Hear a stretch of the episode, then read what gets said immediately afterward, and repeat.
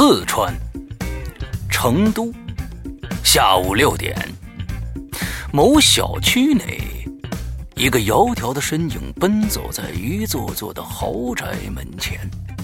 这天色渐渐暗淡，剩余的霞光衬托出一个绝美侧面来。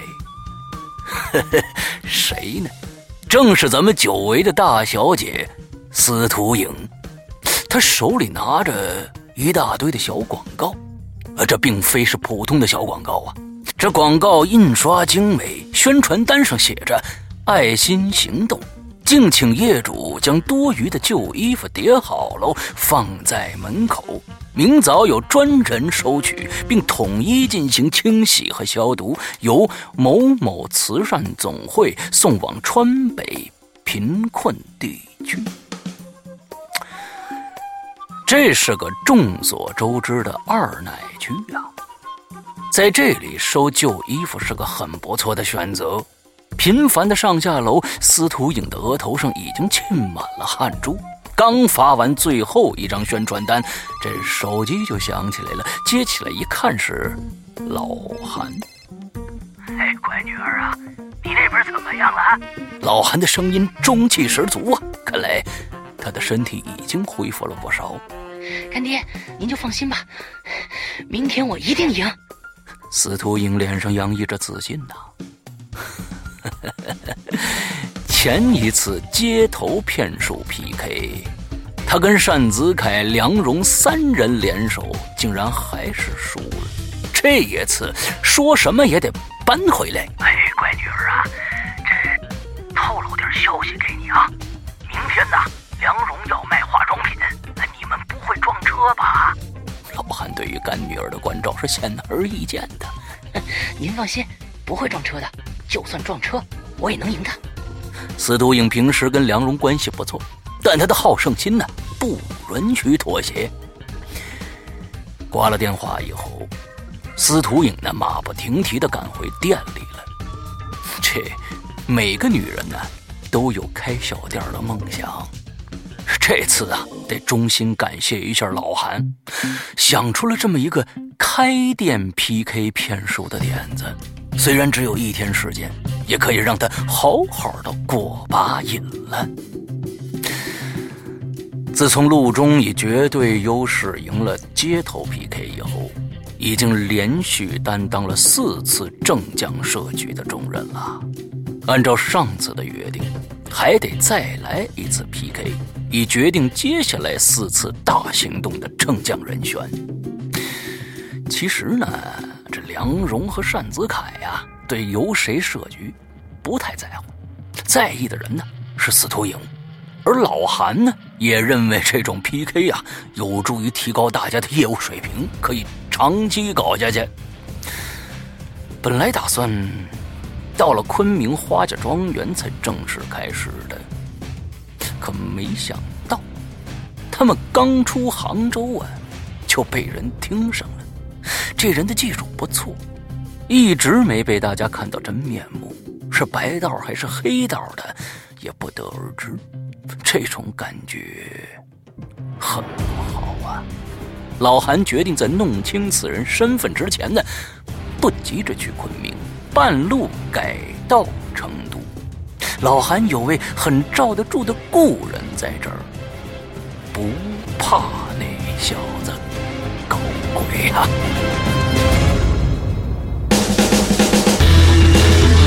一个匪夷所思的烧脑故事，五个行走江湖、叱咤风云的千术高手，十六个惊心动魄的完美骗局。你现在收听到的是中国首部千术侠盗悬疑小说《老千》第二部之。道义有道，作者何许人？由刘诗阳播讲。第一集。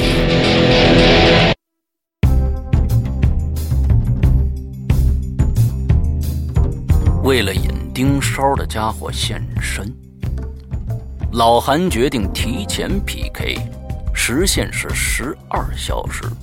可以用一天的时间各自准备，地点自选，什么生意都可以。晚上结账时，营业额和投入的现金综合统计，回报率最高者胜出。于是这一夜呀，大家为筹备第二天的开业呢，都忙到很晚。只有陆冲一个人早早回酒店了，陪老韩去吃川味小吃，逛这个宽窄巷子。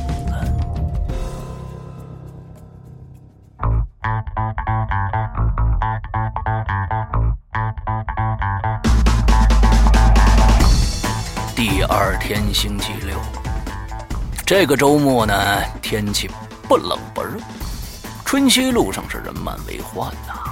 男人们忙着看美女，美女们忙着看衣服，小孩呢忙着看好吃的。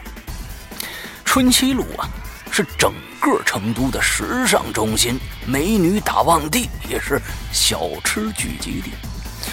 来成都不来春熙路，就好比去北京不逛王府井，到了上海不去南京路一个样。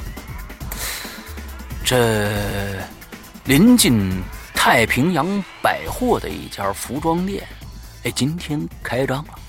门前呢，大大小小摆放着二三十个花篮迎宾小姐呢，在门前是笑脸相迎啊。在众多美女中，全身黑色打扮的老板娘，脂粉未施，只扎最简单的马尾，可那种出类拔萃的美，却让每个见到她的人都印象深刻。逛店的女性居多呀。哎，这条宝色的裙子也是八十块呀。一位客人对手里的裙子是爱不释手啊。哎，这件羊绒大衣也八十块，是不是仿的呀？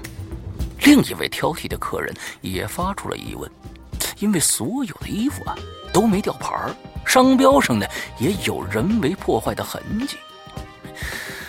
这几乎每个客人都有同样的疑问呐。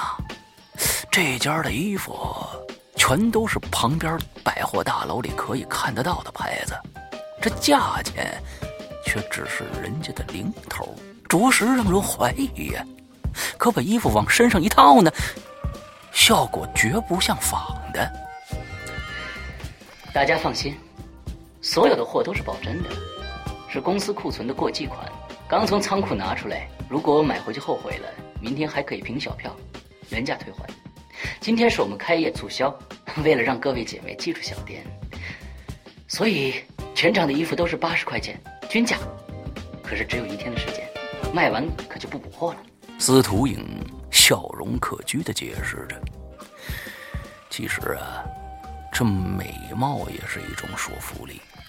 收银小姐很快就忙不过来了，不得不让门口的迎宾小姐帮忙了。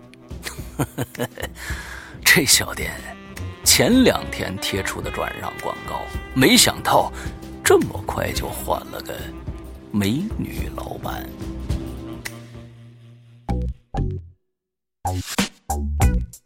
与这服装店相隔不到二十米的地方，还有这么一家新店，同样挤满了人。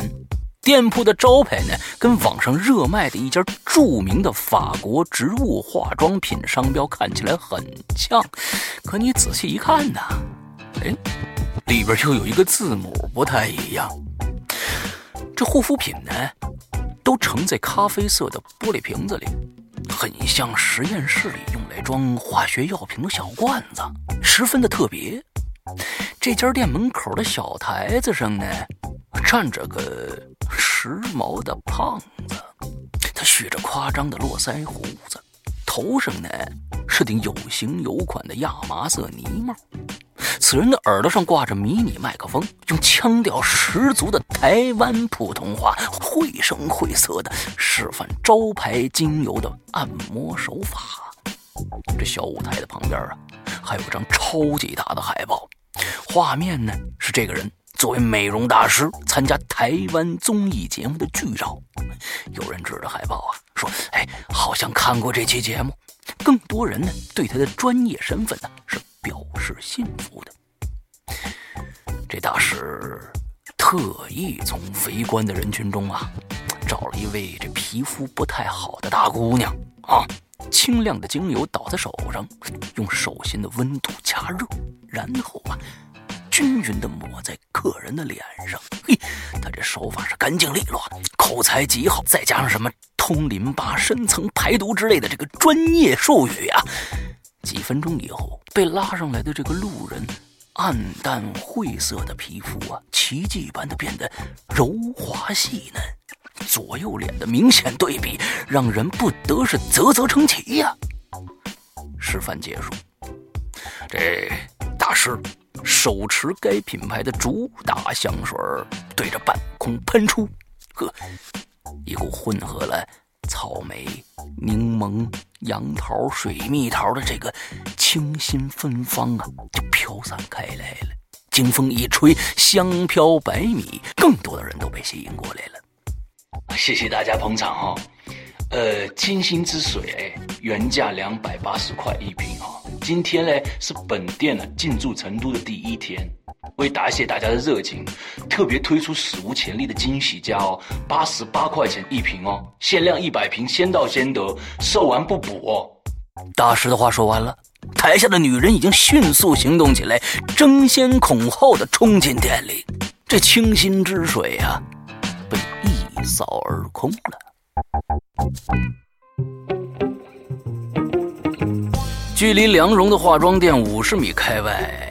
有家没挂招牌、装修也近乎毛坯的门面房，这儿呢连个像样的柜台都没有，地上呢摆着大堆的纸箱，箱子里什么货都有，什么耐克运动鞋、阿迪达斯运动装、香奈儿香水、爱马仕的包包，还有中华烟和五粮液呢。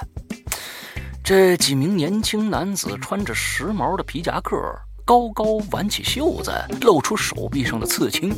一看就是在街上混的，在他们的头顶上呢，挂着几张白色的广告纸，上面拙劣的红色大字，在这条和谐的商业街上啊，显得完全不和谐。上面写着什么“债主跑路啊，抵债物资，不计成本，低价甩卖”。呵，哪有人敢问这债主是谁呀？关键是这东西的价钱的确是低的惊人呐，只卖一百块钱的耐克鞋，看起来跟对面专卖店里卖的一模一样啊。还有这爱马仕、路易士威登、香奈儿那包包，logo 闪亮极了。还有成箱成箱的烟酒，全都低于市场价啊。这箱子旁边还贴了个小广告，说什么送礼佳品。一个十多岁的小美眉拿着两个包包，想找老板再杀杀价，半天呢，才在一大堆的纸箱子后边看着戴着墨镜的老板。这位随随便便坐在角落里的老板，没想到啊，啊，竟然帅得一塌糊涂啊！小美眉看的眼睛都直了。老老板。想，妹妹，你想说什么呀？单子凯见着这小美女，立刻摘下墨镜，冲她挑了挑眉毛。我我想买单，一百块钱是吗？小妹妹跟大帅哥是四目相接呀，接上以后呢，就被电的心跳几乎停顿了，激动的连砍价都忘了。不用一百，只要八十就够了。单子凯穿着黑色的皮风衣，酷得要命啊！那双眼睛就像两汪清澈的泉眼一样，让人一不小心就跌进去了。当天下午，这小妹妹又带着好几个她的好姐妹，专程来这儿看帅哥了。每个人都买了一大堆便宜货呀！哎呦，这仨人可是一通忙活呀！啊！司徒影呢，忙到下午五点，店里的货呢卖的差不多了，他才有空呢走出来看看别人的生意做的怎么样了。梁荣店里呢生意不错，都快五点半了，还有很多女人挤在里边。司徒影连他的面儿也没看着，那单子凯呢也是被一大堆女人包围着，没空招呼他。店里的伙计们呢，已经不那么忙了啊，货呢只剩下为数不多的几样了。顺着这个方向啊，又走了一大截儿。这司徒影终于看着陆中了，可是呢，不惊讶是不可能的，因为什么呢？因为陆中这生意做的也实在太大了。营业大厅的面积差不多三百平米，雇员也有好几十个人，清一色的白衬衣、黑西装，穿得像售楼小姐一样。让司徒影吃惊的是，陆中店门前的巨大招牌上写着“橘子笔记本官方体验店”。这店里摆放着几十台橘子品牌的笔记本，还有最新款的手机。这墙上的大海报写着诱人的广告词是“史无前例，免费获得橘子笔记本”。这司徒勇就开始琢磨了：这陆中怎么弄这么大的声势呢？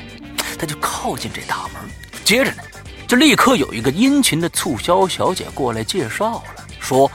只要交五百块钱押金，就能在下周免费领取橘子笔记本一台。免费使用三个月以后呢，在橘子官方论坛上发表使用心得，就可以退还五百块钱的押金。如果是橘子手机，押金更便宜了，只要一百八。如果同时试用笔记本和手机，再缴纳六百块钱，就能以特别价参加今年双十一光棍节的特别旅行计划。目的地啊是国内三大艳遇之都：丽江、阳朔和凤凰，总共是六天七晚的旅程啊！包括所有的吃住行，同行的全都是单身男女。这，这都是真的。这种好事简直跟天上掉馅饼没什么两样。司徒影当然不信了，可眼前这阵势，还有小姐这态度，不容他不信呐。当然是真的了，我们是橘子公司在整个华南区最大的体验店了。您看，今天登记申请的人数已经超过四百了。不信，我还可以给您看看记录。促销小姐很认真呢。不用了，不用了，我相信你。司徒英嘴上是这么说呀，心里却翻起嘀咕来了。四百个人，每人都交好几百，靠！该不会这次又是让陆中给赢了去吧？这时，虽然天色已晚，但店里的客人呢还有不少。陆中穿一身笔挺的西装。远远的冲司徒笑了一笑，那笑依然和平时一样，就像太阳从乌云中探出了头，让人眼前一亮。可司徒却笑不出来了，这一局怕是又输了。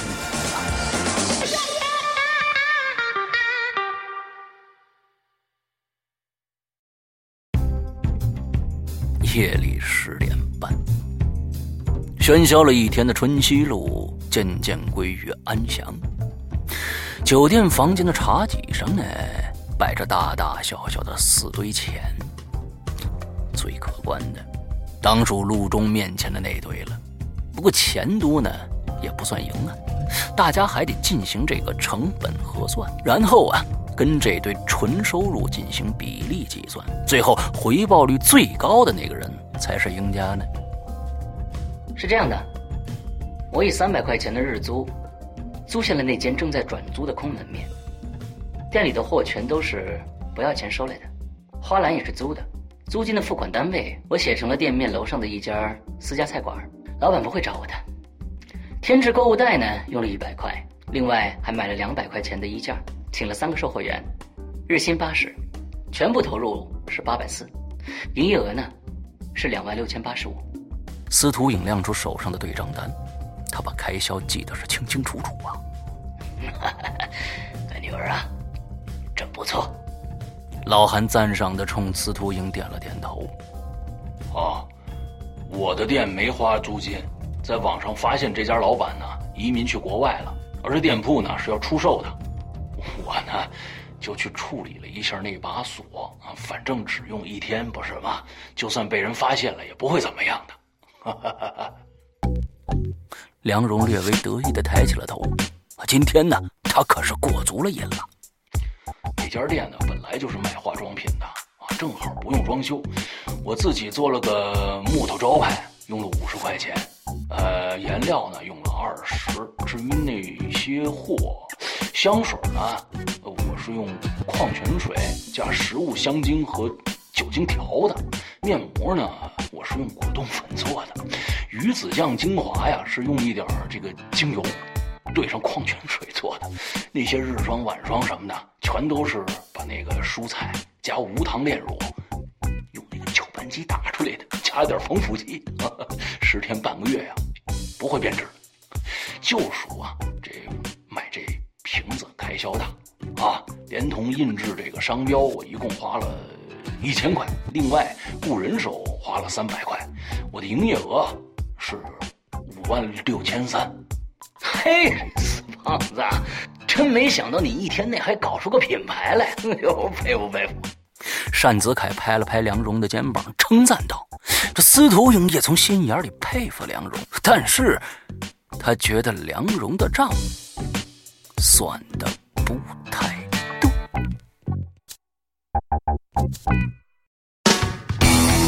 刚刚你听到的是《鬼影人间》高智商悬疑系列音乐广播剧，更多精彩请关注《鬼影人间》新浪官方微博。苹果手机用户 App Store 搜索《鬼影人间》即可免费下载精彩 APP。准备好了吗？烧脑的剧情在等着你。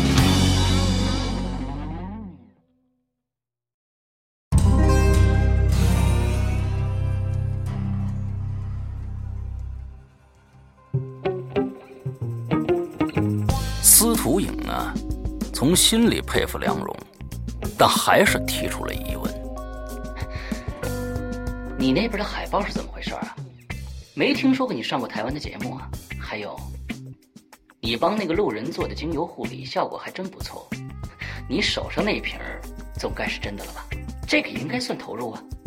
嗨，海报简单呐，PS 啊，别说上台湾的节目，上好莱坞电影也是小事一桩啊。啊，是我昨天找的托，我这手里头啊是卸妆油。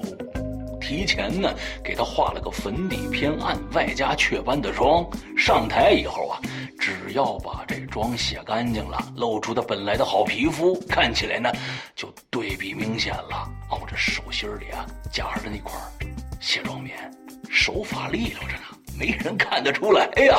梁荣把玩着手里两瓶没卖完的香水，是意犹未尽呢。哎，哎，要我真做个牌子出来。还没准还真能火呢！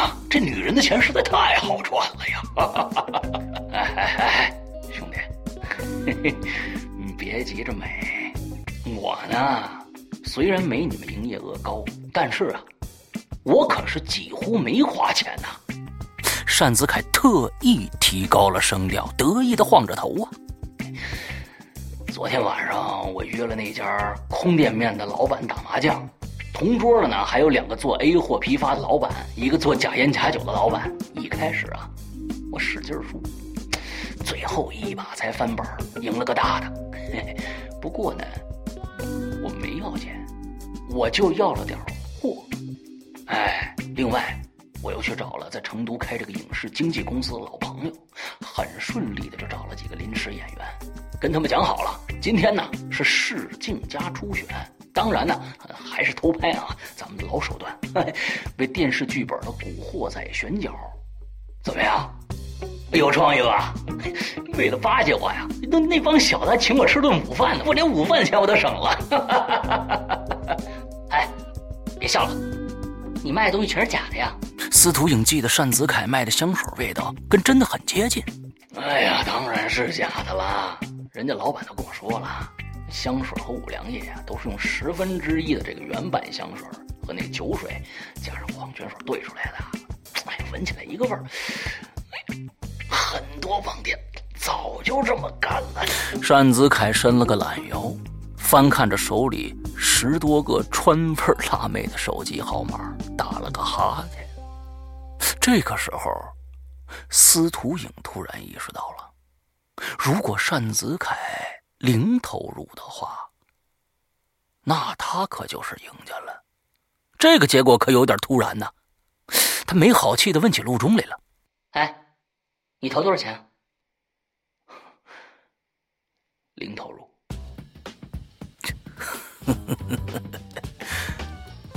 陆中早就习惯了大小姐的喜怒无常了，不计较她的没礼貌。那家店的店面呢，是我去年买的，所以不用租金。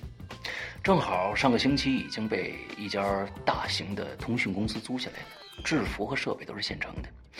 等下个月呢，员工培训结束就开张了。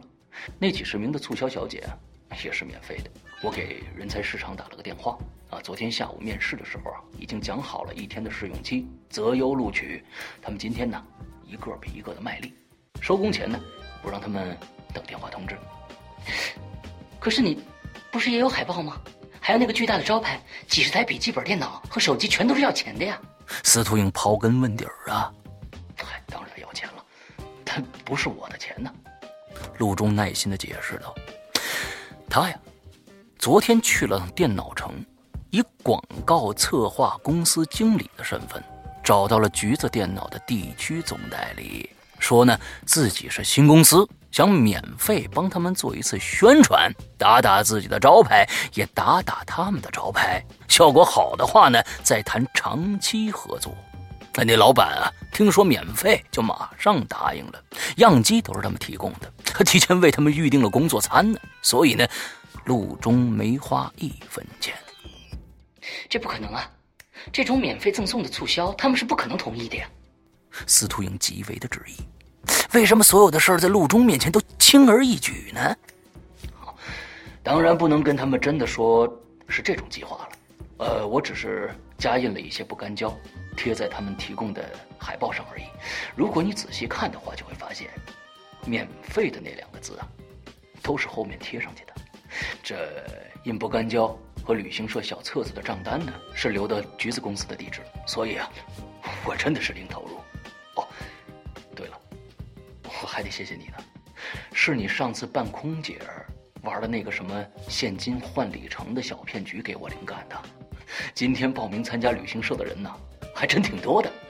在这儿，我得感谢司徒大小姐啊。说着，陆中认认真真的冲司徒影做了个揖。你等等，可橘子公司的老板不可能不来吧？到现场不就知道你骗他了吗？司徒影还是不甘心呐。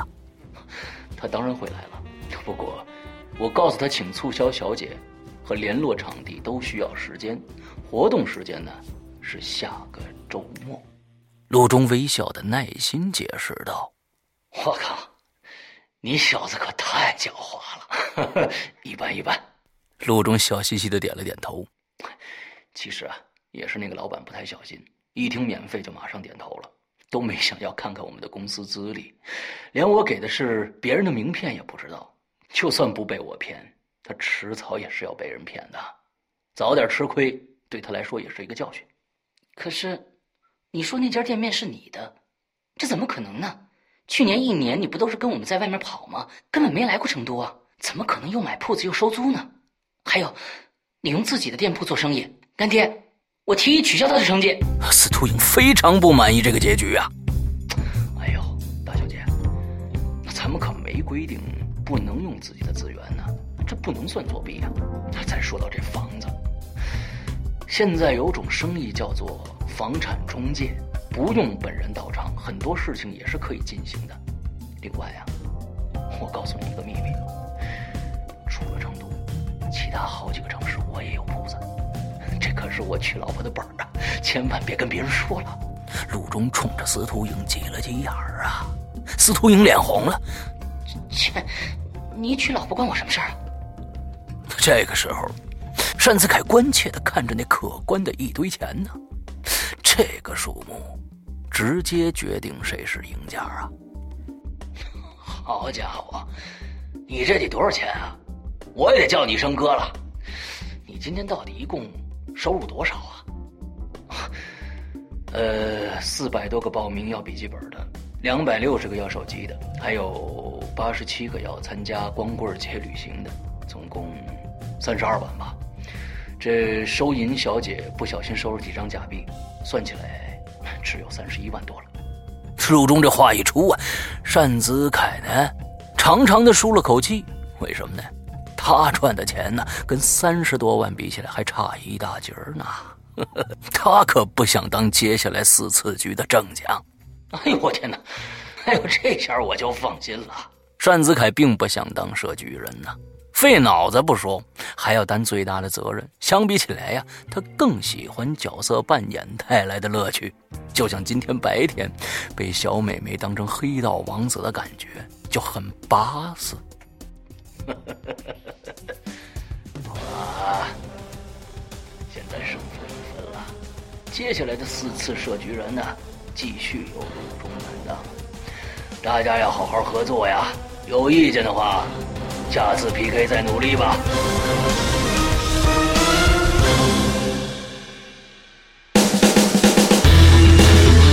一个匪夷所思的烧脑故事，五个行走江湖、叱咤风云的千术高手，十六个惊心动魄的完美骗局。你现在收听到的是中国首部千术侠盗悬疑小说《老千》第二部之《道义有道》，作者何许人？由。刘诗阳播讲第二集。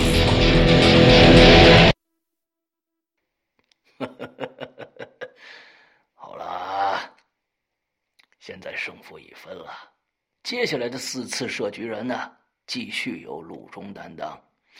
大家要好好合作呀，有意见的话，下次 PK 再努力吧。老韩看了司徒英一眼。那意思是啊，他也帮不上什么忙了。接着呢，他清了清嗓子，继续说：“嗯，总有一天呢，你们也会退出江湖的。到那个时候啊，做生意也是个不错的选择。这次的比赛啊，对于你们将来会很有帮助的。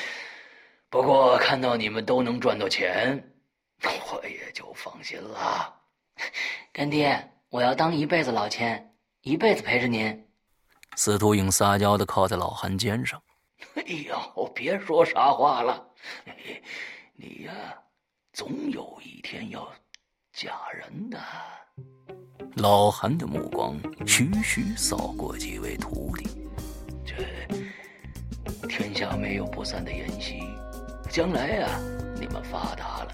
只要还记得我们一起骗过这些贪心的混蛋，我就心满意足了。话还没说完呢，老韩就一阵猛咳呀，差点上不来气来。师傅，陆中、梁荣、单子凯不约同时的唤了一声。司徒影更是马上过去帮忙拍背顺气呀，陆中忙不迭的去倒水，梁荣手忙脚乱的找药，单子凯更是掏出了手机准备打幺二零了。哎呦，行了，放心吧，阎王爷忙着呢，没这么快来找我。老韩刚缓过劲儿来，就掏出一支雪茄点燃了，美美的吸上了一口。今天呢你们都忙着做生意，嘿，我也没闲着。跟踪我的那个小子是个警察呀。听说是警察，陆中马上拧紧了眉头。自从上次被贾教授跟踪过，还拍了照片他每次计划行动的时候，已经多加了双倍的小心和仔细了。这小子现在是停职检查，连配枪和警官证都上缴了。我也不清楚这小子到底是什么来头啊，究竟想干什么呀？老韩是面露忧色呀。这种摸不清底细的人，往往是带来麻烦的人。师傅，您别担心，明天咱们就会知道他究竟想干什么了。陆中把视线移向窗外，对面楼上的窗帘里有一副很难发现的望远镜，那望远镜的后面有双陌生的眼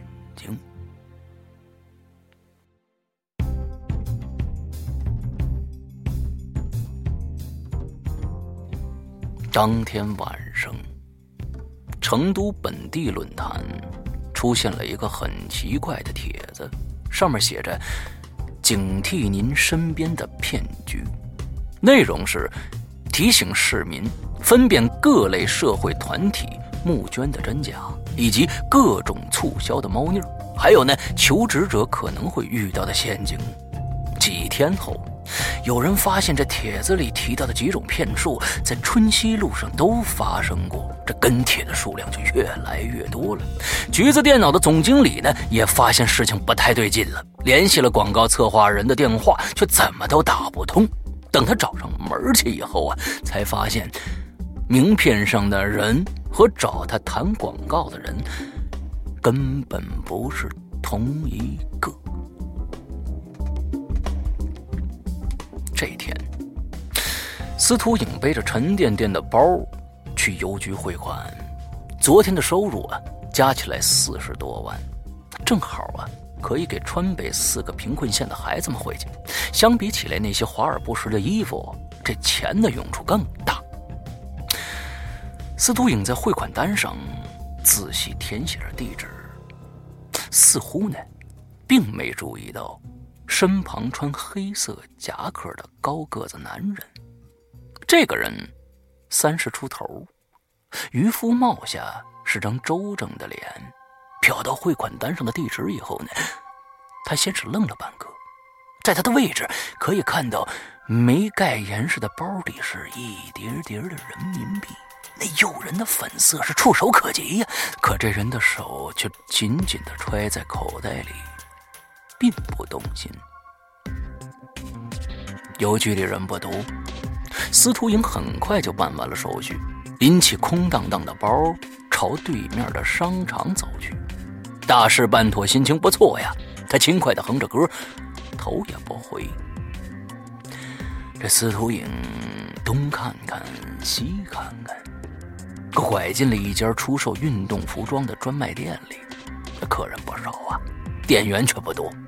他自顾自地看起东西来，眼角的余光啊，扫到了那个戴棒球帽的男人。那人呢，赶紧转过身，假装看起陈列柜上的东西来了。司徒英不以为意，继续看衣服。不一会儿，就捧着好几件衣服进了试衣间。再从试衣间出来的时候，男人发现他手里的衣服少了两件，心道：不好啊，他又在偷东西了。可司徒影并不着急出去，继续看衣服，还假装不经意地从男人身边经过。两个人擦肩而过的瞬间，司徒影盯着男人的眼睛，毫不顾忌的眼神，分明有着特别的意味。这让男人面色凝重，心说坏了，已经被发现了。为了隐藏身份，他也只好继续回避他的眼神，压低了帽檐，再次扮作。无关的路人，等他再抬起头的时候，司徒莹已经从视线中消失了。他一定是溜了。这男的条件反射的追了出去，没想到经过防盗门的时候，引发了尖锐的警报声。敏感的店员立即围了过来。短短几秒钟内，店里所有的人的注意力全部集中在这个男的身上了。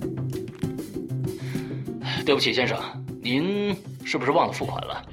店长的口吻还算客气，啊，呃一定是弄错了，我没碰过任何东西啊。男人尴尬的解释着。啊，那，请您再从这扇门经过一次好吗？我们也希望是弄错了。店长露出了怀疑的神色。众目睽睽之下呀，男人没法拒绝这个合情合理的要求，再从防盗门里经过了一次。那尖锐的蜂鸣声继续传出来了。这一次，店长的脸色马上变严肃了。先生，请您把本店的东西拿出来吧。不付款是不能带走任何东西的。哎，看不出来啊，这人相貌堂堂的，穿的也不错，居然偷东西。嗨，什么呀？现在年轻人不好说了，真是人不可貌相啊！几个旁观的人开始说三道四了，嘴里的话很不中听啊。我我我真没拿东西啊！不信你们可以查那个监控录像啊。男人脸红了，他可是抓贼的人，居然被人当成贼了。这警报器还在扯着喉咙响呢。就在这个时候，一个窈窕又熟悉的身影从防盗门经过，男人心里顿时明白了，一定是刚才擦肩而过的片刻，那个女骗子把什么东西放在他的身上了。这些骗子从人身上拿走点什么轻而易举，这把东西放在人身上同样也是轻而易举的。现在，这骗子正借着自己被困的机会。安全脱身，他的身上才真正带走了偷走的东西。几秒钟以后，报警器的声音终于停了。可现在说什么也晚了，店长和围观群众都拿着看待罪犯的眼神盯着他，再怎么解释也没用了。更重要的是，这女骗子已经走远了。她不仅暴露了自己，被人家玩了还不知道。这种感觉，是说不清。道不明啊！嘿 嘿，男人没办法，长长的叹了口气，不得不配合的掏出了口袋。半分钟后，一个没有消磁的钥匙扣从他的裤子口袋里掏出来。在大家的指指点点当中啊，男人不得不低下了头。这个时候，他心情坏透了。十分钟以后。他垂头丧气地从商场里走出来，意外地发现，大门前有几个熟悉的身影在等着他。这时，其中的一个人就说话了：“ 邱队长，得罪了。”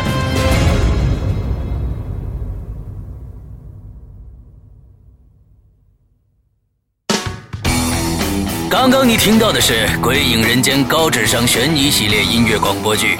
更多精彩，请关注《鬼影人间》新浪官方微博。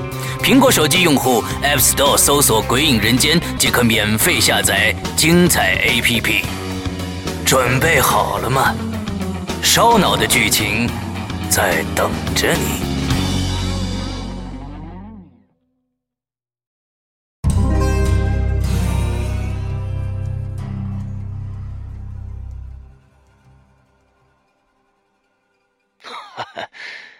邱队长得罪了。如果不是用这个方法跟您打个招呼，我们也不知道您什么时候才肯现身呢。您大人不计小人过，不会跟我们计较吧？陆中态度好的让人不好意思怪罪。哎呀，原来你们早就发现我了。邱队长不好意思笑了笑。哎，看上去这个人也不是个消极的人。输给我们也不丢面子，我们可是一流的老钱，而你未必是一流的警察呀。司徒影一上来就压住了邱队长的风头。哎，小影啊，怎么说话呢？老韩嗔怪的瞪了司徒影一眼，可这话里头啊，却没有责怪的语气。看起来，大家早就计划好要灭灭这位队长的威风了。邱队长从杭州起就一路跟着我们，肯定是辛苦了。走走走，咱们去喝杯茶吧，拜拜龙门阵。老韩主动跟邱队长握手，可邱队长的手迟迟不肯伸出来。刚才司徒影的话中带刺，他听出来了。这会儿老钱对自己的态度是持有敌意的。虽然呢，现在他是有求于人，可对方毕竟是老千呐。难道真的要跟他们走到一起吗？难道除了这群老千，就没有可以帮到自己的人了吗？这几天他一直在考虑这个问题，所以呢，迟迟就没露面。如果裘队长不想给这个面子的话，那我们只好就此别过了。老韩索性把后话也说出来了，什么呢？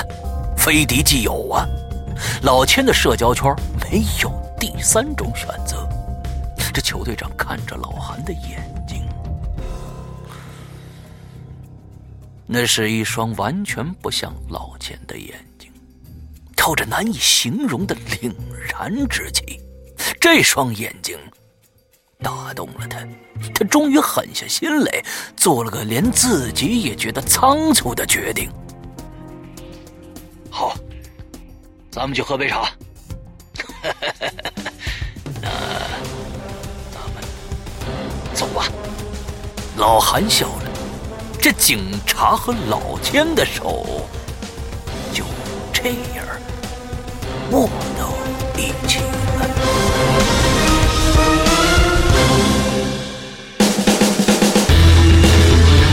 一个匪夷所思的烧脑故事。五个行走江湖、叱咤风云的千术高手，十六个惊心动魄的完美骗局。你现在收听到的是中国首部千术侠盗悬疑小说《老千》第二部之《道义有道》，作者何许人？由刘诗阳播讲。第三集，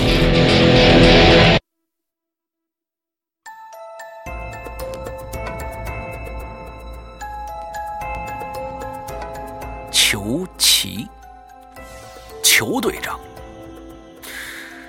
重庆某区的经济犯罪侦查大队的队长。最近呢，他遇到了两桩既麻烦又倒霉的事儿，严重程度啊。已经到了不摆平就没法工作生活下去的地步了，怎么回事呢？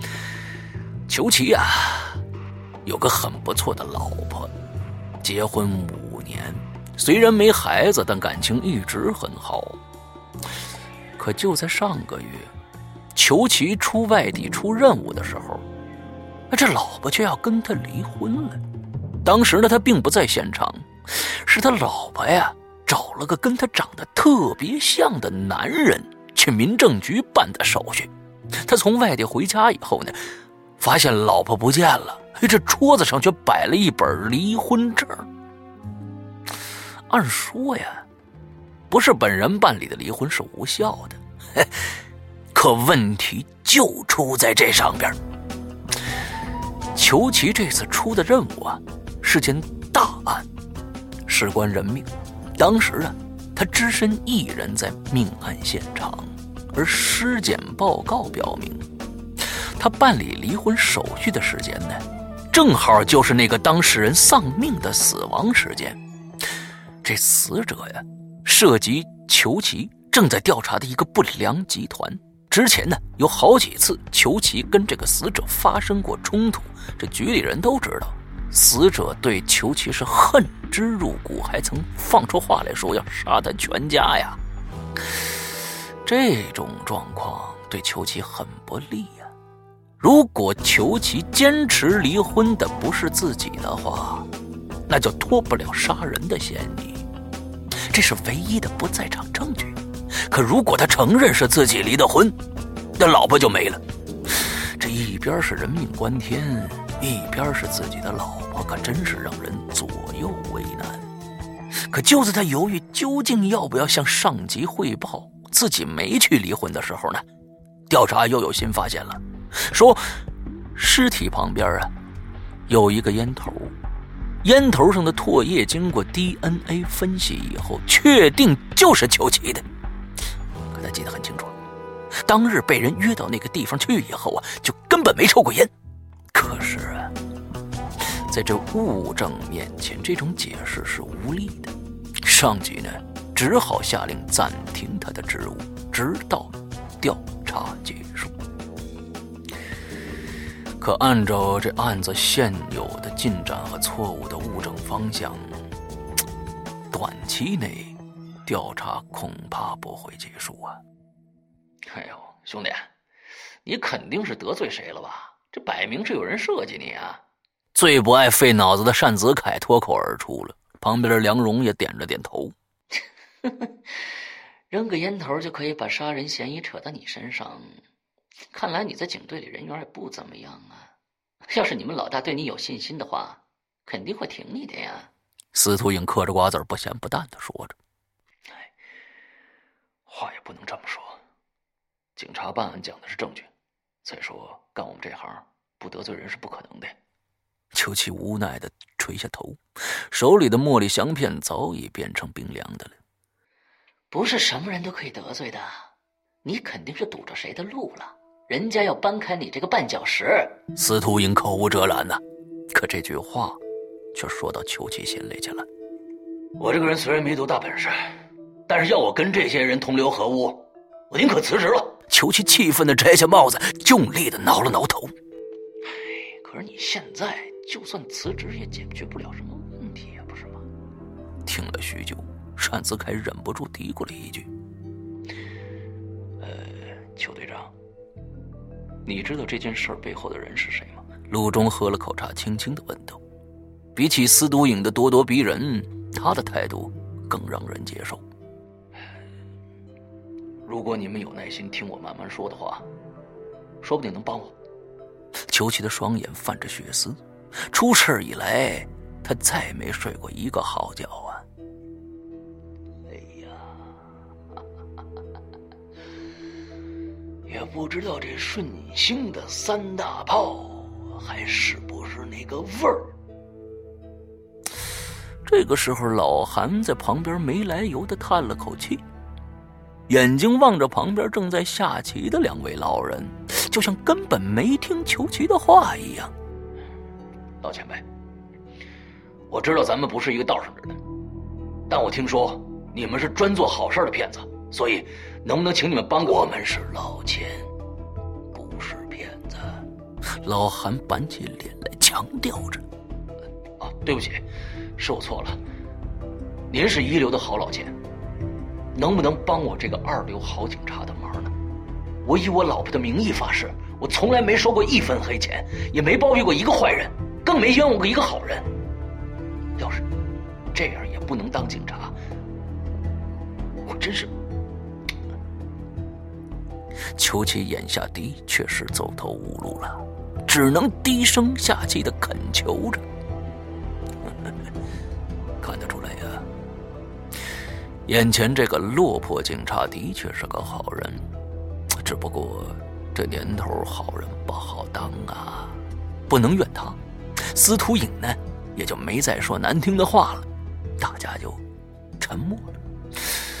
虽然都动了帮他的念头，可俗话说得好啊，“民不与官斗”，这老钱能跟警察斗吗？哎呀，哎，听说这荣乐园又重新开了，他家的这个开水白菜，我可是几十年都没吃过了。这个时候，老韩继续顾左右而言他。呃，荣乐园呢是一家有着百年历史的老店了，绝对可以代表川菜的最高水平。纽约有家分店，国内呢却没分店了。成都的新店是二零零四年才开的。这裘奇呀，还真是笨。完全没领会老韩的意思，直到司徒影小声告诉他，请大家去吃顿好的，这事儿呢就能成，他才恍然大悟。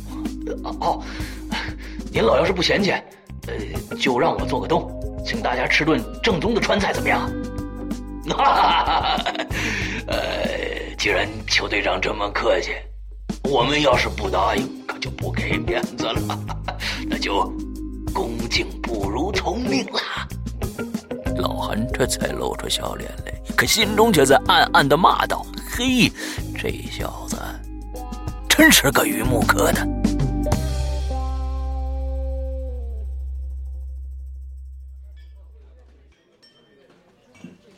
半个小时以后，大家来到了荣乐园。还没走进荣乐园大门呢，这裘奇心里急呀。就开始说了：“我以前只是个片警，半年前才被抽调到这个经济犯罪侦查大队来的。我知道我自己不是这块料，我就想老老实实当个片警，为街坊们帮点忙。这我也不知道上面是怎么想的，让我去当这个队长，而且一上任就负责这么大的一个案子。哎，邱队长，不急不急，咱们慢慢吃。”慢慢说啊！老韩打着哈哈，先把菜给点了，什么张叉牙呀、大刀耳片啊、清蒸鸭鱼呀、自贡香辣兔啊，当然呢，还有这开水白菜，差不多叫了十来样。可他连菜谱都没看，更没问价钱。哎呦，这邱七也在旁边嘀咕了：“，多少钱呢？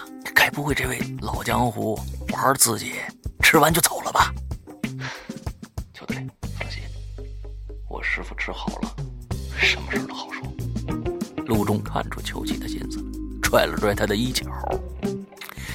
裘奇呀，本来就是病急乱投医，能不能医好啊，也由不得他了。只好呢，把这心呢放在肚子里，走一步看一步了。这菜呀，很快上齐了。老韩也不讲客气，大口吃肉，是大杯喝酒。荣乐园的口味还真是没得说，大家都大快朵颐，只有裘奇心中有事，是胃口不佳，一杯杯的喝着闷酒。邱队长啊，来来来，你尝尝这开水白菜。哎，今天你买单呐！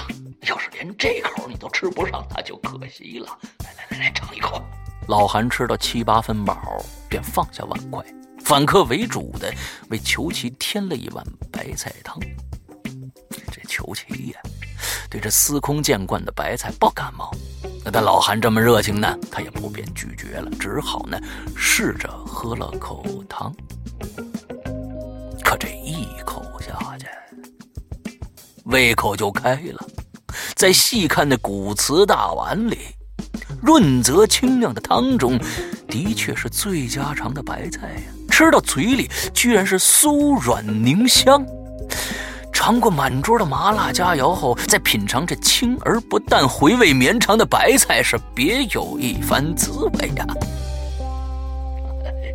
吃饱了，球队啊，把你的事儿说来听听吧。老韩用清茶漱过口后。照例叼起雪茄，吞云吐雾起来。终于肯听了，哎呦！裘奇心中一喜呀，赶紧放下碗筷，从头说起。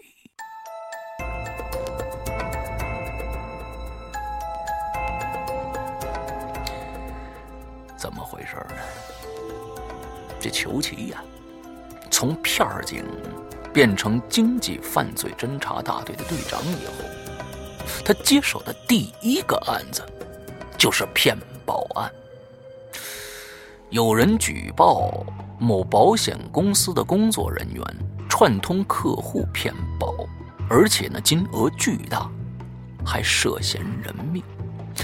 有个地下集团专门帮人追债，不分昼夜的威胁，还有黑社会的追杀。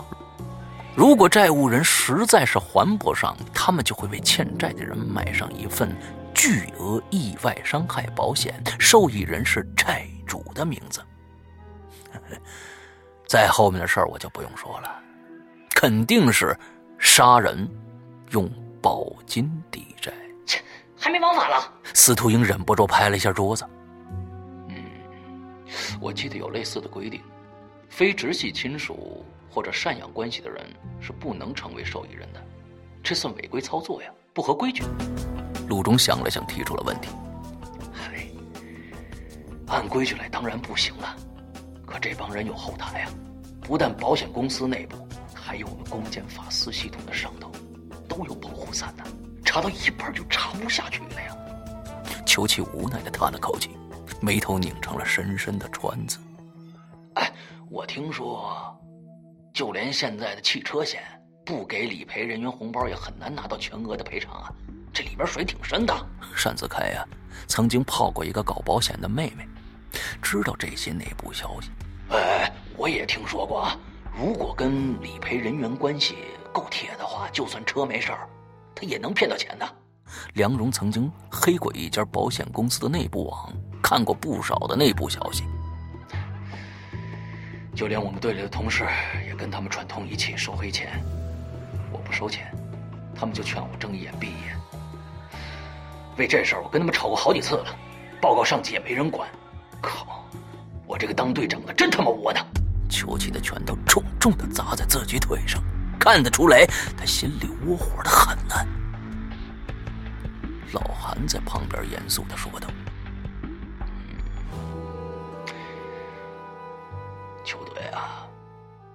目前的处境，我那是表示同情。但你得给我一个理由，为什么我要帮你呢？”我看过你们的档案，你们干的都是劫富济贫、行侠仗义的事儿，这铲除坏人、挖出幕后黑手，应该也算行侠仗义吧？裘奇憋红了脸，喃喃的说：“ 我觉得这是你们警察该干的事儿啊，不能算理由。”老韩不满意的摇了摇头。可，要是不把这些人找出来，他还会继续害人的，还会有更多人死的。求其急了，哎，老千的工作就是赚钱骗人。你觉得死人这种事儿跟我们有关吗？老韩的口气硬了些，显然没有太多耐心了。裘奇定了定神，终于弹出最后的底牌了。你们可能还不知道，中南五省已经有人在调查你们了，而我们大队资料室掌握的资料是最全的。要是你们帮我这个忙，我就把手里掌握的资料全毁了。老韩把裘奇上上下下打量了一番，他当然有顾虑，对方是警察呀。揽上这档子事儿，无疑是自找麻烦。可这小子的情况，不帮又看不过眼睛。最后，他不置可否的说了一句：“哎，我已经老了。现在这里做主的人是陆中，你问问他吧。道上的人都管您叫六哥，对吧？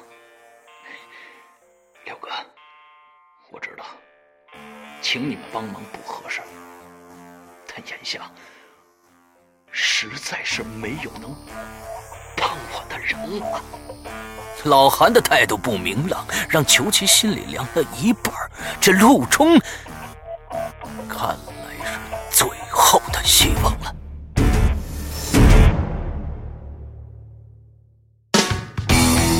刚刚你听到的是《鬼影人间》高智商悬疑系列音乐广播剧。更多精彩，请关注《鬼影人间》新浪官方微博。苹果手机用户 App Store 搜索“鬼影人间”即可免费下载精彩 APP。准备好了吗？烧脑的剧情在等着你。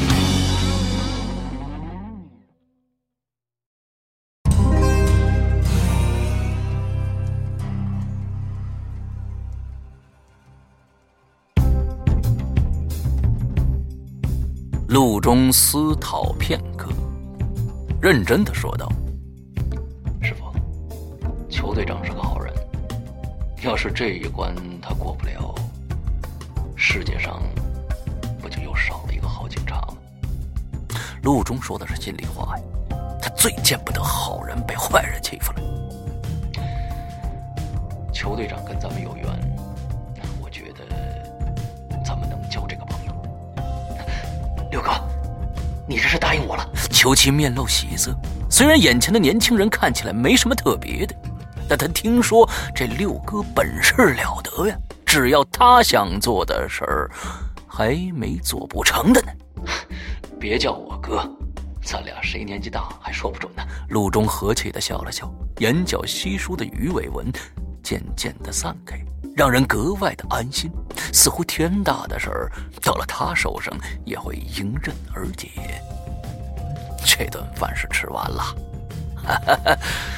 吃掉了裘奇一个月的工资啊！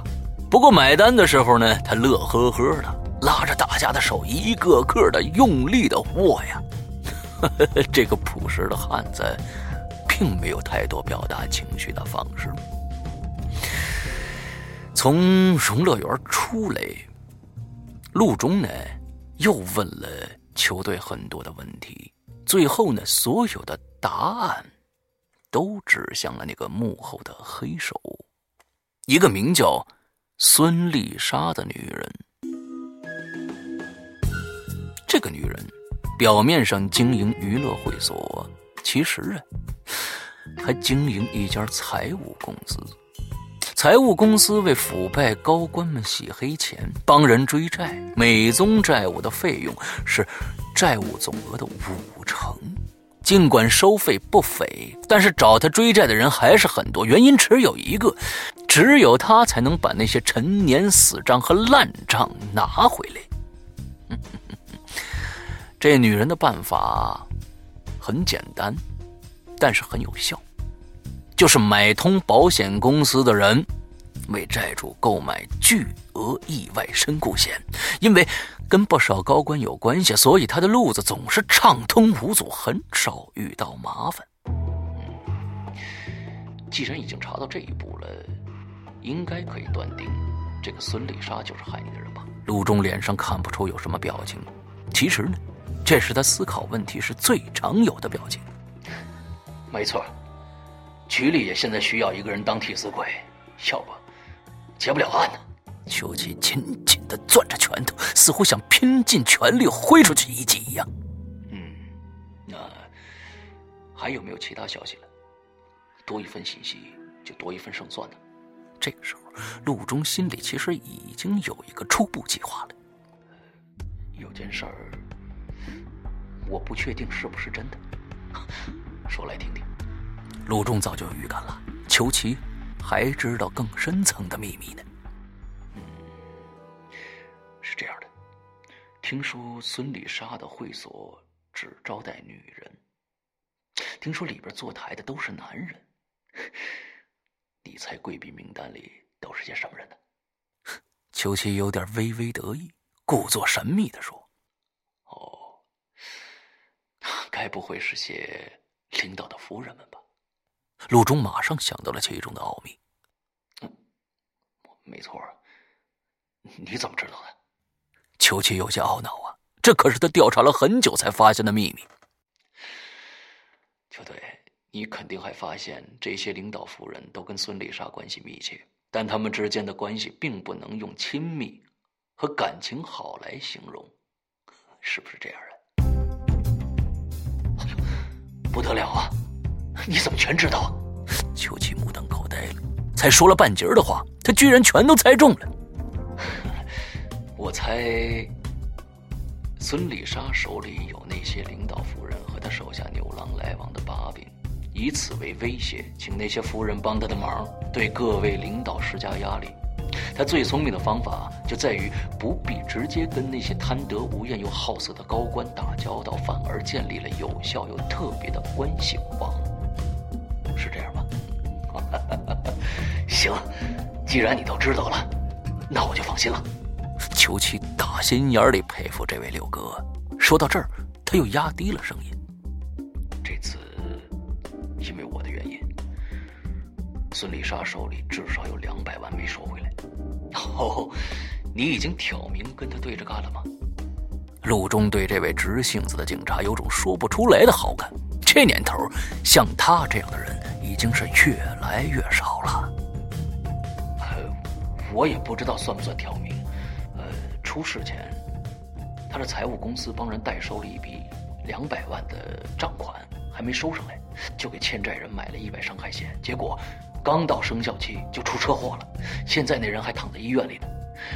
就算这笔钱真到位了，受伤的人也拿不到一毛钱，受益方是财务公司，他死定了。我看不过眼，所以没给确认书签字。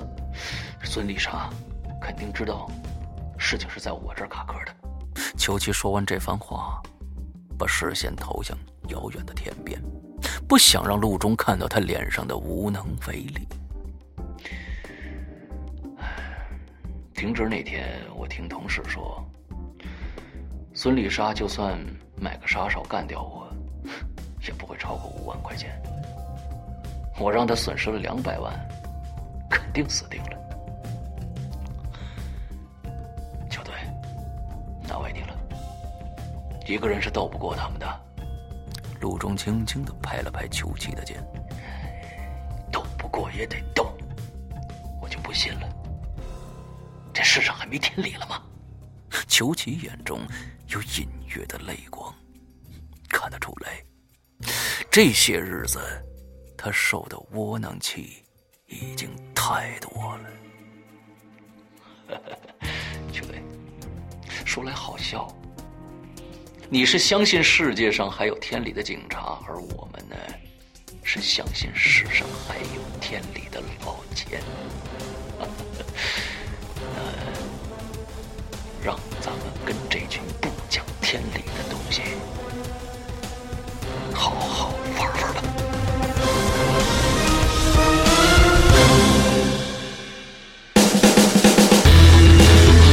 一个匪夷所思的烧脑故事。五个行走江湖、叱咤风云的千术高手，十六个惊心动魄的完美骗局。你现在收听到的是中国首部千术侠盗悬疑小说《老千》第二部之《道义有道》，作者何许人？由刘诗阳播讲。第四集，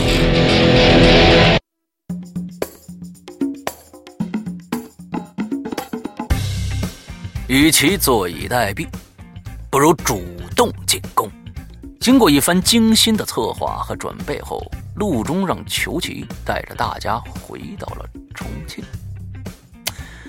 咱们来说说孙丽莎的这个会所，这这会所呀。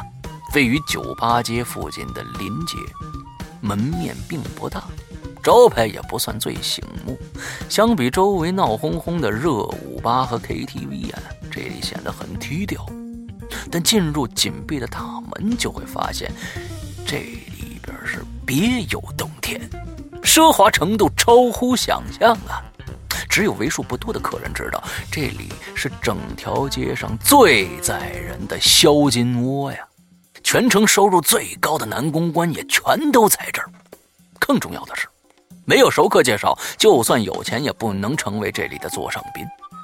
用孙丽莎的话说，想被他赚钱，还得看他够不够格。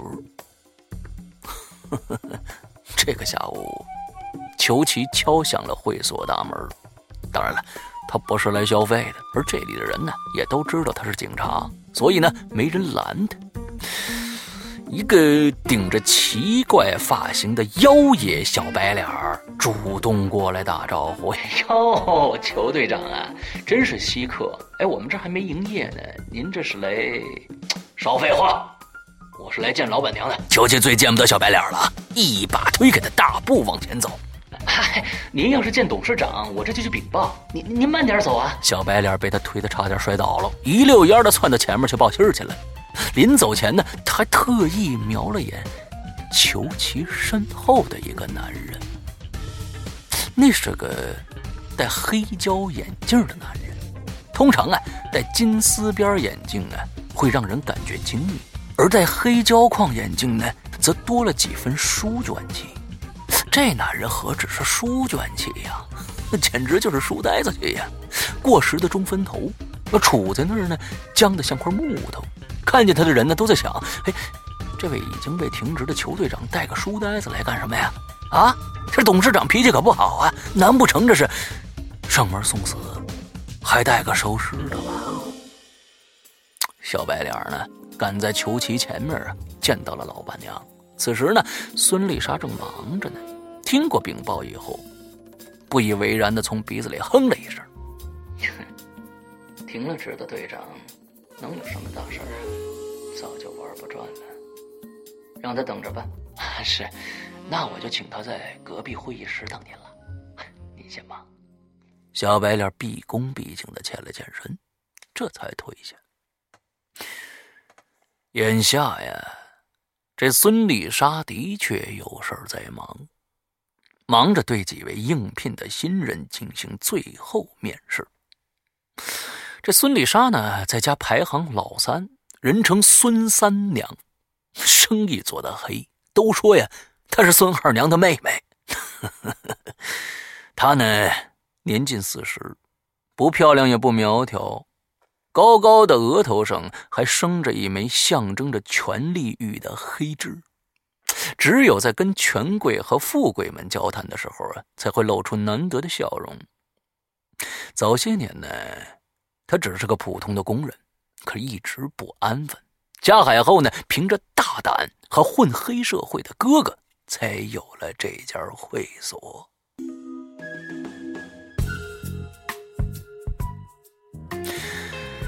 同样的会所啊，并不只有他一家能在这条街上做出名声，自然是有他的办法了。什么办法呢？定期更新男公关。对所有员工啊进行规范的培训，还有每周更新的热门排行榜。虽说不是正行生意，但孙丽莎花的心血并不比其他人少啊，效果呢也就显而易见了。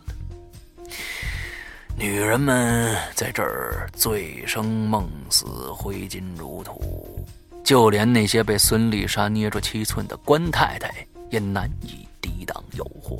骂他，恨他，诅咒他。可骂完、恨完、诅咒完，一个个的不得不乖乖的回到这儿来。这就是孙丽莎的厉害手段。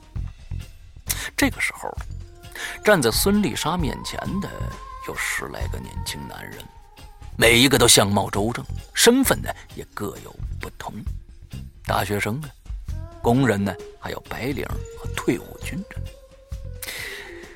孙丽莎挑剔的目光在他们身上掠过了一遍又一遍。这些人都是经过了好几关挑选留下来的。这里的日薪底薪呢，都是三位数，头牌更达到日薪四位数。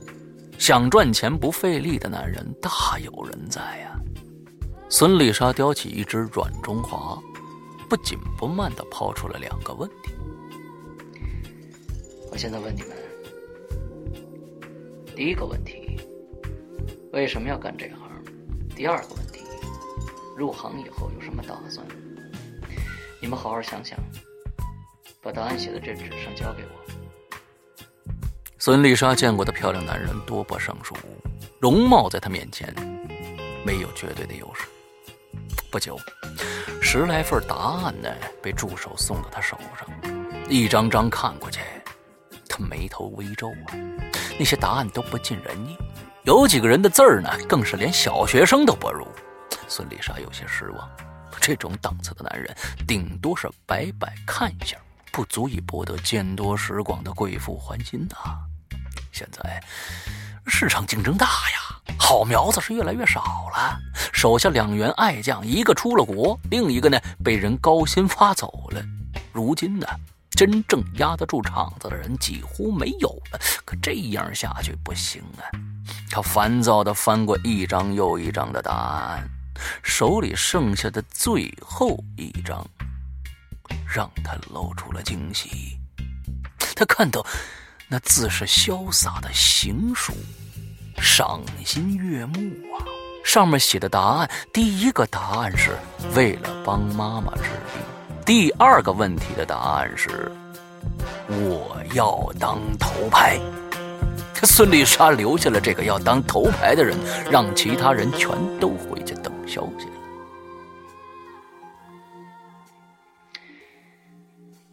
秦重是吧？说说，你妈得的什么病啊？孙丽莎捏灭了烟头，斜着眼睛看了一下对面的男人。这人高大却不厚重，身体比例堪称完美，算得上衣架子。可惜他身上廉价的外套就像灰尘蒙住了明珠。要是换个打扮，再好好做做头发，绝对是个拿得出手的男人。孙丽莎在心里对这个秦仲已经有了五分的认可了。乳腺癌，做过两次手术，可还是扩散了。秦仲微微低着头，不敢直视孙丽莎的眼睛。哦，为什么想当头牌呢？你觉得可以胜任这份工作吗？孙丽莎又细看了一番，这小子的眼神儿，呵，蠢。现如今这种男生可不多见了，阔太太们又都好这口，不错。我，我从小到大都是班长，每年期末考试都是前三名，请您相信，不论做什么工作，我都会做的最好的，我我会竭尽全力的。秦钟显然紧张了，二十出头的小伙子在阅历丰富的女人面前很难谈笑自如啊。我一定会用心学习的，请您给我个机会吧。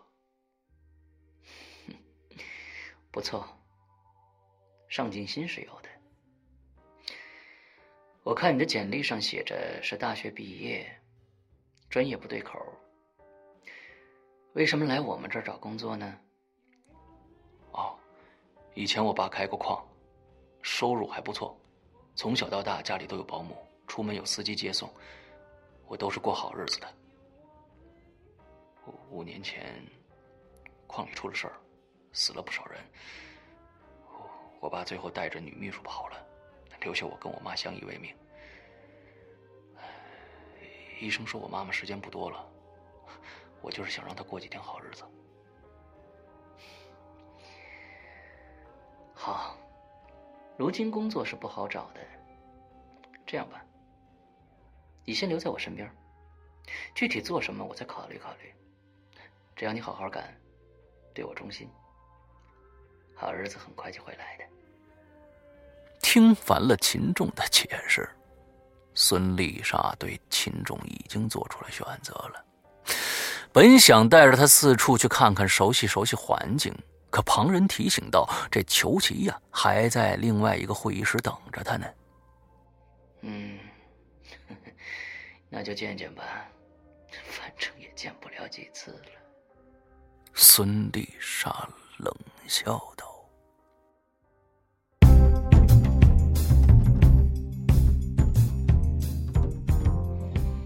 哟，裘大队长啊，什么风把你吹来了？今天是来指导工作的，还是临时检查呢？” 孙丽莎阴阳怪气的打了个招呼。裘奇被停职，他是第一时间就得到消息的。谁让他总是碍着他发财呢？其实孙丽莎心里是有提防的。这小子又傻又冲动，这次来该不会是找自己报仇的吧？孙姐，以前的事是我，是我对不住您，我错了，求您大人不计小人过，放我一马吧。裘奇压着性子，憋红了脸才把话说出口的。哟哟哟哟哟，瞧你这话说的，好像我怪罪你似的。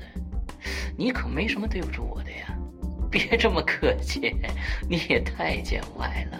孙丽莎听出了裘奇跟往日截然不同的态度了，心里纳闷了，面上却装出了亲近，想要看看这裘奇到底要唱哪一出。孙姐，上次因为我让您损损失了两百万，对不起，将功补过。我我想帮您赚回那笔钱来。您要是不嫌弃，我以后就听您差遣了。只要在我能力范围之内的，请您随便吩咐。裘奇这番话跟他以往的作风是差了十万八千里呀！孙丽莎简直不敢相信他自己的耳朵呀！哟。我没听错吧，邱队长？你能不能再说一遍？孙丽莎笑了笑，又止住了，觉得这里边有点意思，好像是有戏了。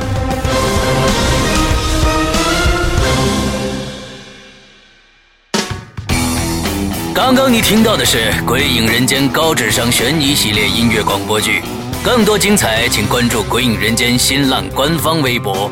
苹果手机用户 App Store 搜索“鬼影人间”即可免费下载精彩 APP。准备好了吗？烧脑的剧情在等着你。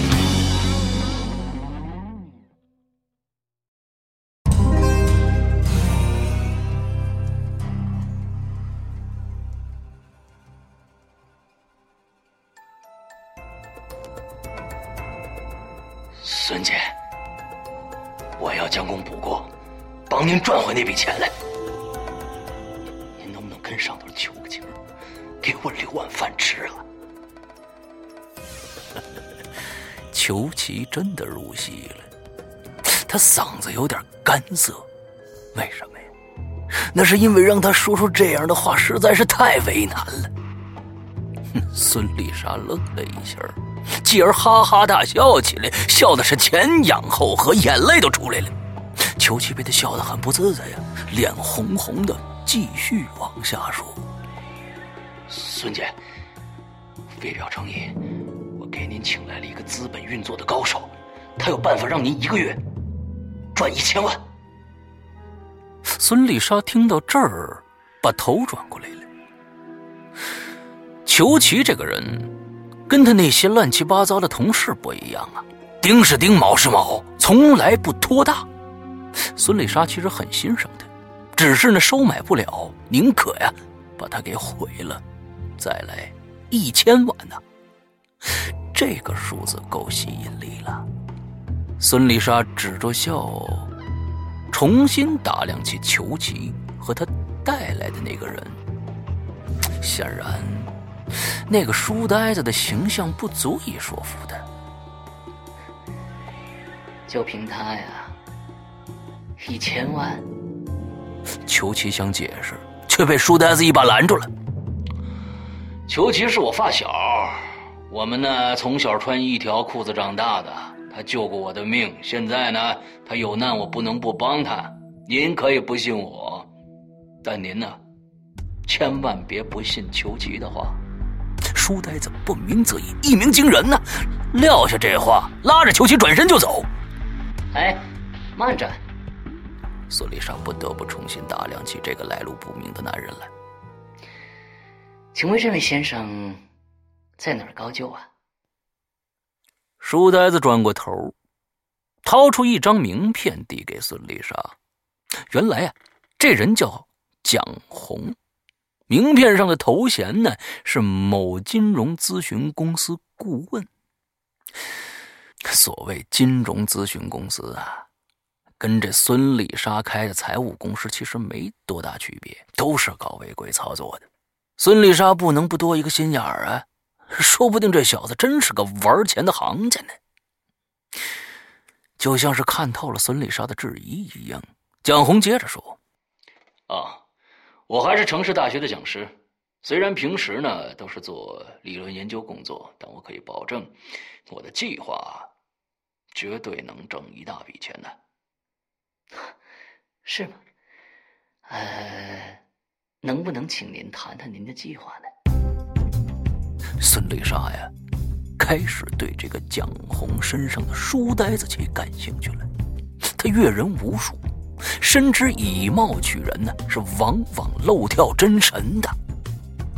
蒋红啊，迎着孙丽莎那双能看穿皮肉的利眼，昂起头来说：“全世界跟钱打交道最多的地方就是银行，最有钱的也是银行。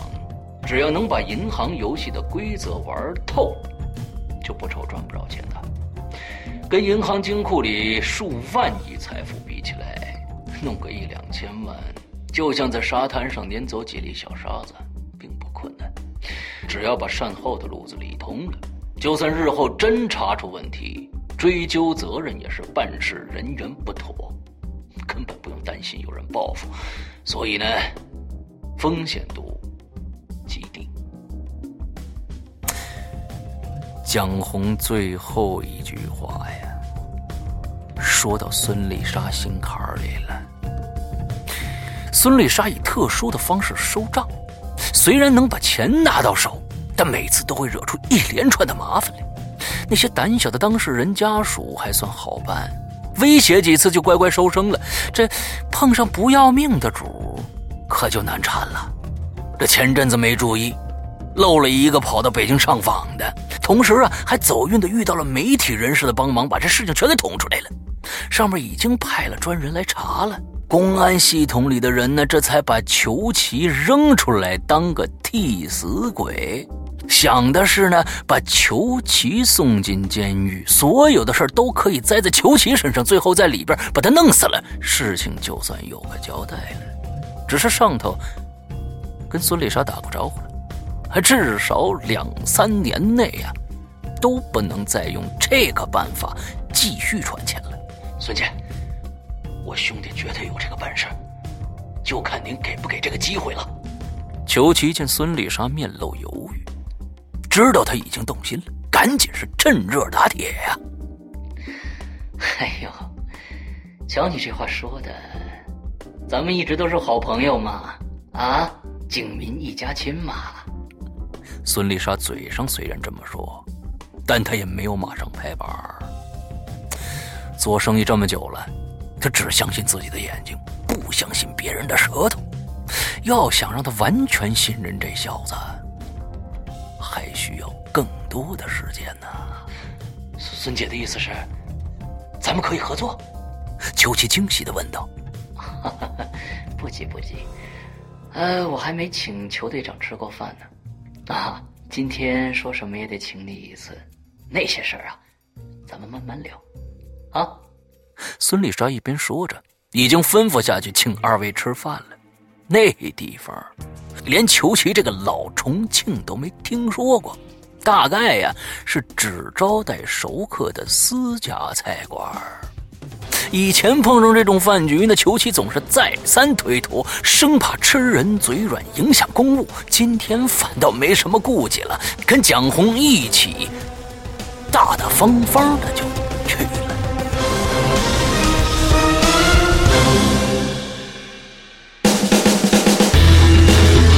一个匪夷所思的烧脑故事，五个行走江湖、叱咤风云的千术高手，十六个惊心动魄的完美骗局。你现在收听到的是中国首部千术侠盗悬疑小说《老千》第二部之《道义有道》，作者何许人？由。刘诗阳播讲第五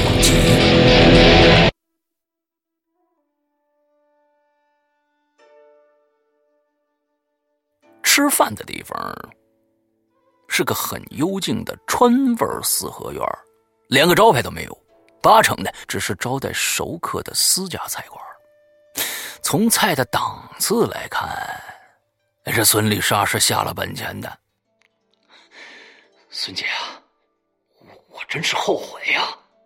早跟您混多好啊，搬起石头砸自己的脚，耽误了您的生意不说，又害了自己了。来来来来，我敬你一杯，这实在是对不起了。邱奇端起酒杯，恭恭敬敬的敬了一杯酒。邱队长别见外了啊！以后呢，咱们就是自己人了。嘿嘿。看着曾经的对头这般服帖，孙丽莎很受用。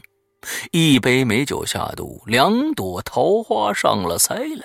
推杯换盏之间，是气氛融洽了许多。倒是那位蒋老师不太放得开，不论是喝酒还是说话，都透着股酸腐之气。孙丽莎看在眼里，喜在心头啊啊！这小子虽有点呆气。没准儿啊，真是个藏在学校没人发现的宝贝。所以呢，他心中动了个念头，叫过身边的手下，低声吩咐了几句。酒过三巡，菜过五味，秋琪的眼睛有点红了。这截然不同的生活，就是这么天差地远。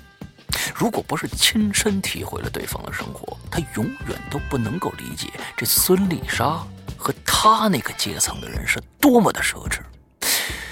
哎呀，这不知道裘奇在想些什么心事儿。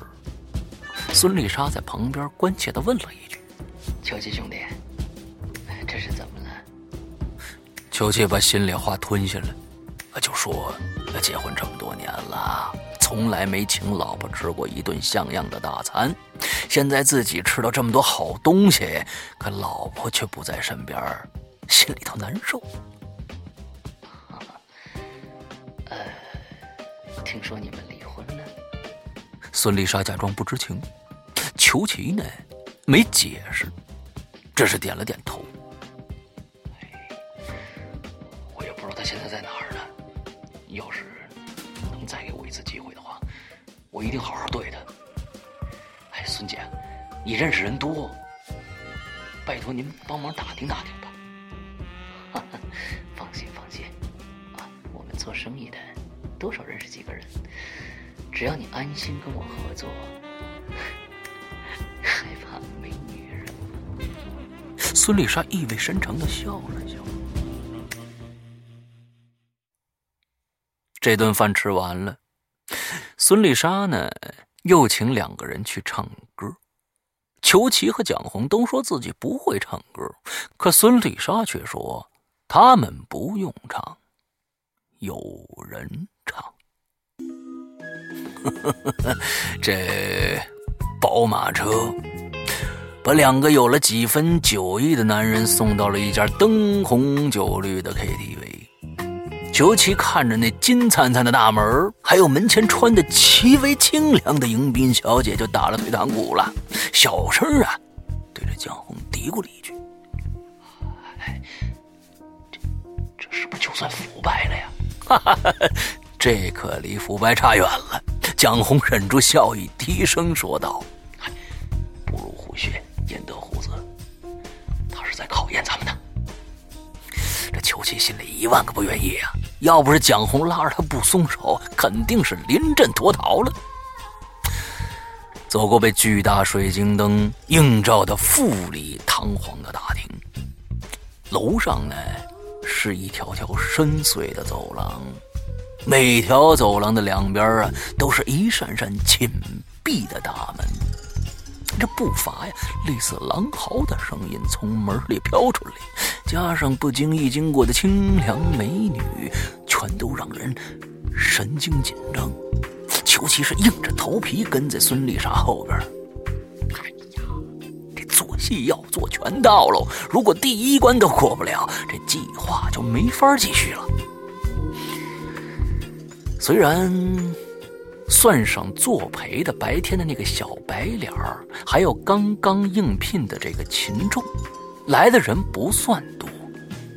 但孙丽莎呢，要了最大的包房，刚一落座，妈妈桑她就领着十多位小姐过来了。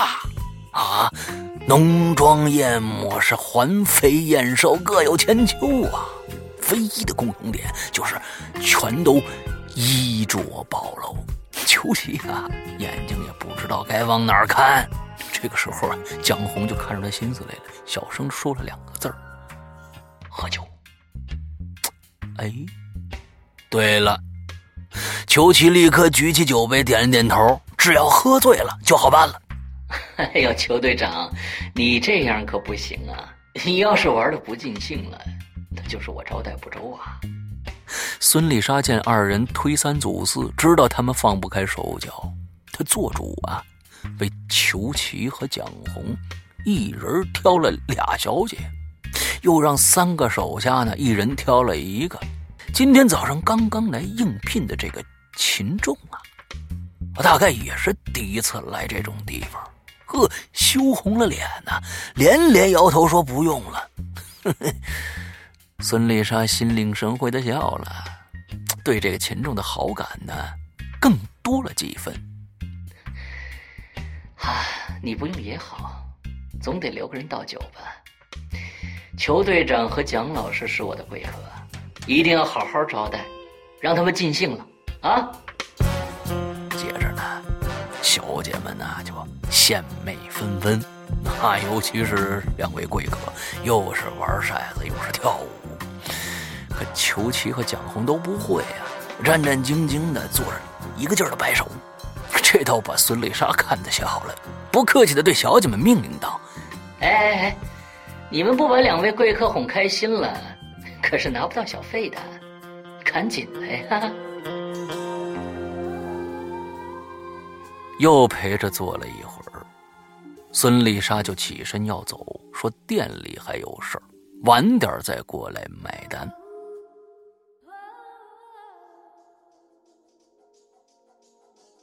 看着孙丽莎走了，白天的那个小白脸站起来了。董事长都走了，裘队长这下可以放松些了吧？小白脸献媚的敬了杯酒，毫不顾忌的把身边这小姐啊搂得更全面了一点儿。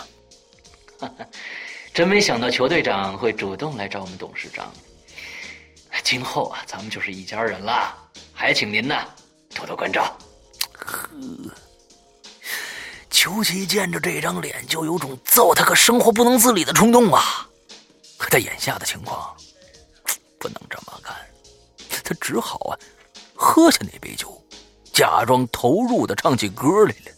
心里太紧张了，这歌都唱跑调了。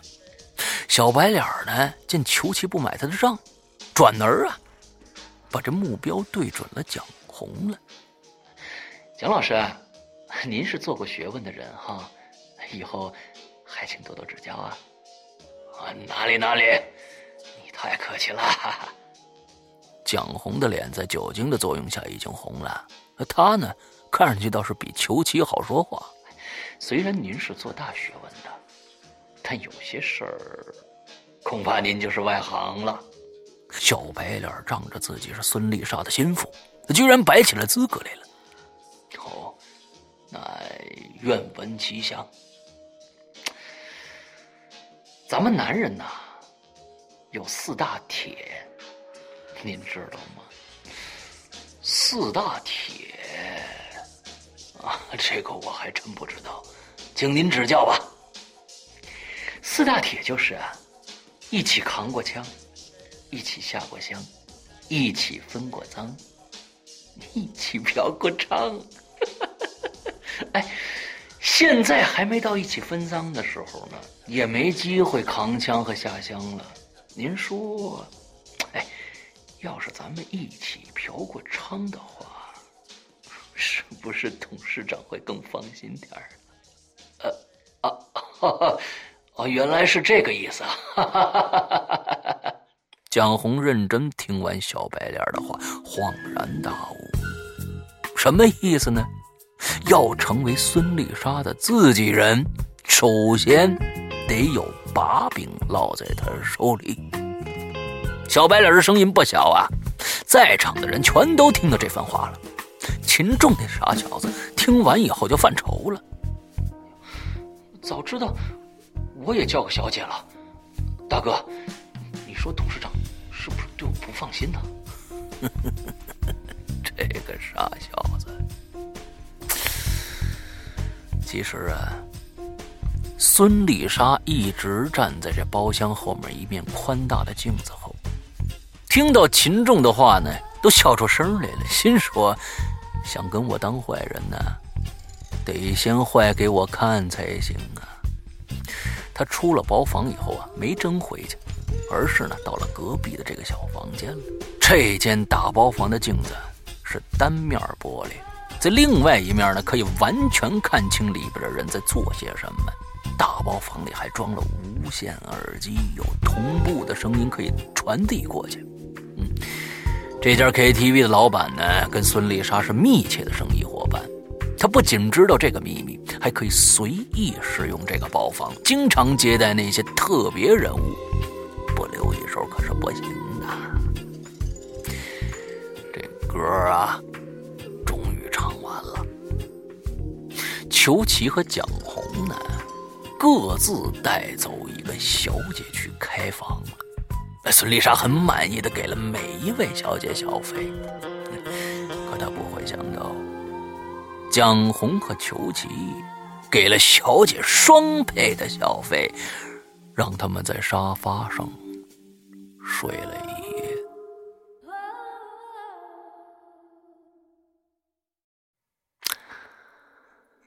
第二天一早，眼圈发乌、头发凌乱的裘奇和蒋红刚下楼，就看到了在大堂里等候多时的孙丽莎了。孙丽莎对二人的憔悴面容很满意呀。裘队长啊，我想跟你的兄弟谈谈他的那个计划。接下来，江红认认真真的说了他的计划，简单来说就两个字儿：贷款。当然不会是真的贷款了，而是骗贷。这种操作可大可小啊！国内有不少玩房地产的牛人，都是把房子建好以后自己贷款找人买，把房价炒上去，再重新出手，一来二去可赚上数亿。怕孙丽莎不理解呀，蒋红还举了个例子，那比如原本八十万的房子，首付四十万。需要贷款四十万，可经过内部操作以后呢，房价升值变成了两百万。这个时候房子已经到手了，如果做抵押贷款，一般能打净值的七折，这套房子的净值就变成了一百六十万，可以从银行手里拿到一百一十二万。算来算去，都是。赚呢，不过是打了个时间差而已。江红接二连三的讲了许多贷款的案例，口气太嗨了，这却让孙丽莎有些怀疑了。邱队长，你这个朋友好像很有本事吧？他说的都是真的吗？孙丽莎不信蒋红，却信邱琪。虽然他以前是跟自己对着干的，但人品绝对没得说。就连熟悉的同事也说过，裘奇这辈子从没吹过一次牛，而裘奇也不回答，只是用一双诚意满满的眼睛听着孙丽莎，然后重重的点了点。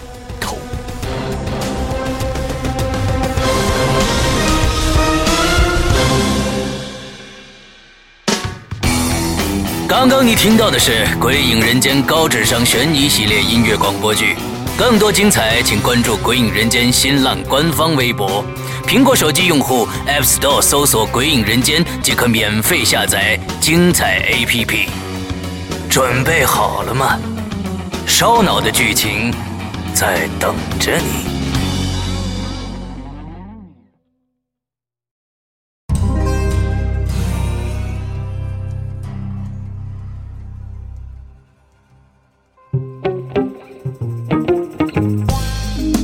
看到孙丽莎对自己不太信任，蒋红继续自信的说道：“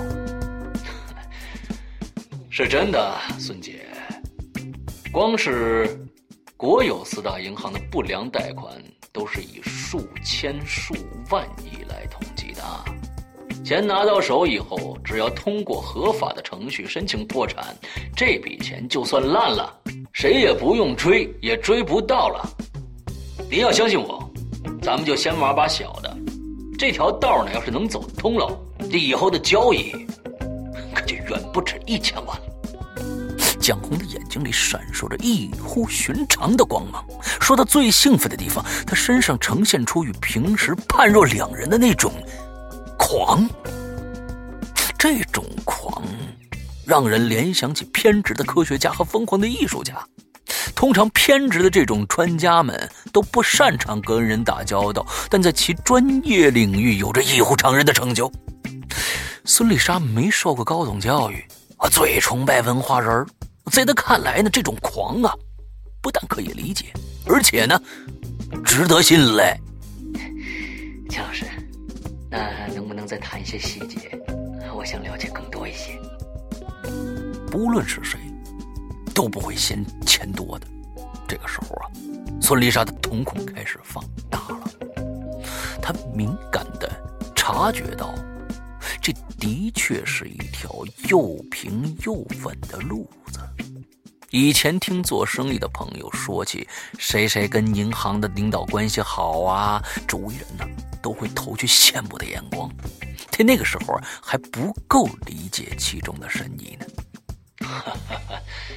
孙姐，我干脆把底交给您吧。嗯，搞银行信贷的全都是财神爷，碰巧我就有这么一位财神爷干爹。蒋红用手指扶正了眼镜，摆出了引人注目的姿态。哎呦，那可真是太好了，蒋老师，我第一眼见到你啊，就看出你是个了不得的人物。那以后还请多多费心了。孙丽莎满脸堆笑啊，恨不能马上就让蒋红开始帮他赚钱了。她脑子里一转，哎，马上想到了一个新问题。呃，不过蒋老师啊，呃，不买房子的话，我们用什么去贷款呢？哈，房子只是用来抵押的，只要咱们能找到合适的抵押品，还愁贷不到款吗？蒋红略微得意的晃了晃脑袋，好像是胸有成竹的样子。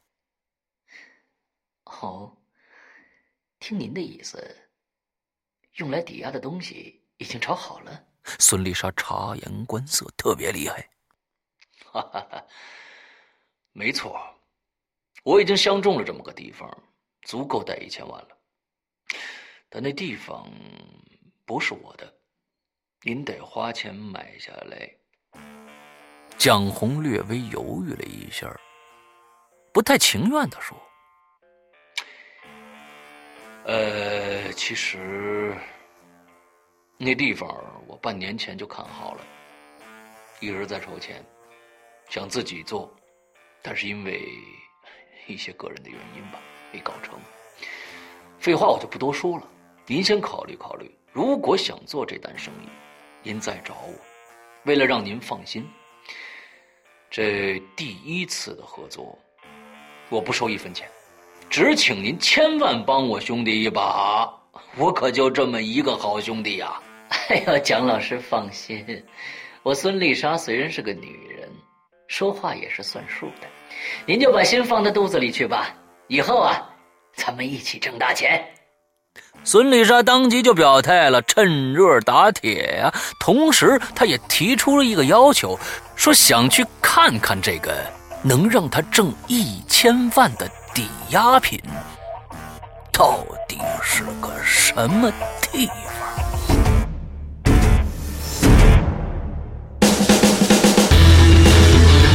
个匪夷所思的烧脑故事，五个行走江湖、叱咤风云的千术高手，十六个惊心动魄的完美骗局。你现在收听到的是中国首部千术侠盗悬疑小说《老千》第二部之《道义有道》，作者何许人？有。刘诗阳播讲第六集。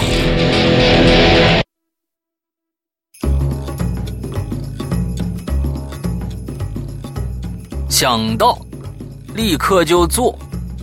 孙丽莎是个果断的女人呐。当天下午，蒋红就把她领到了自己说的那个地方，一家位于市中心小巷内、破破烂烂的一个。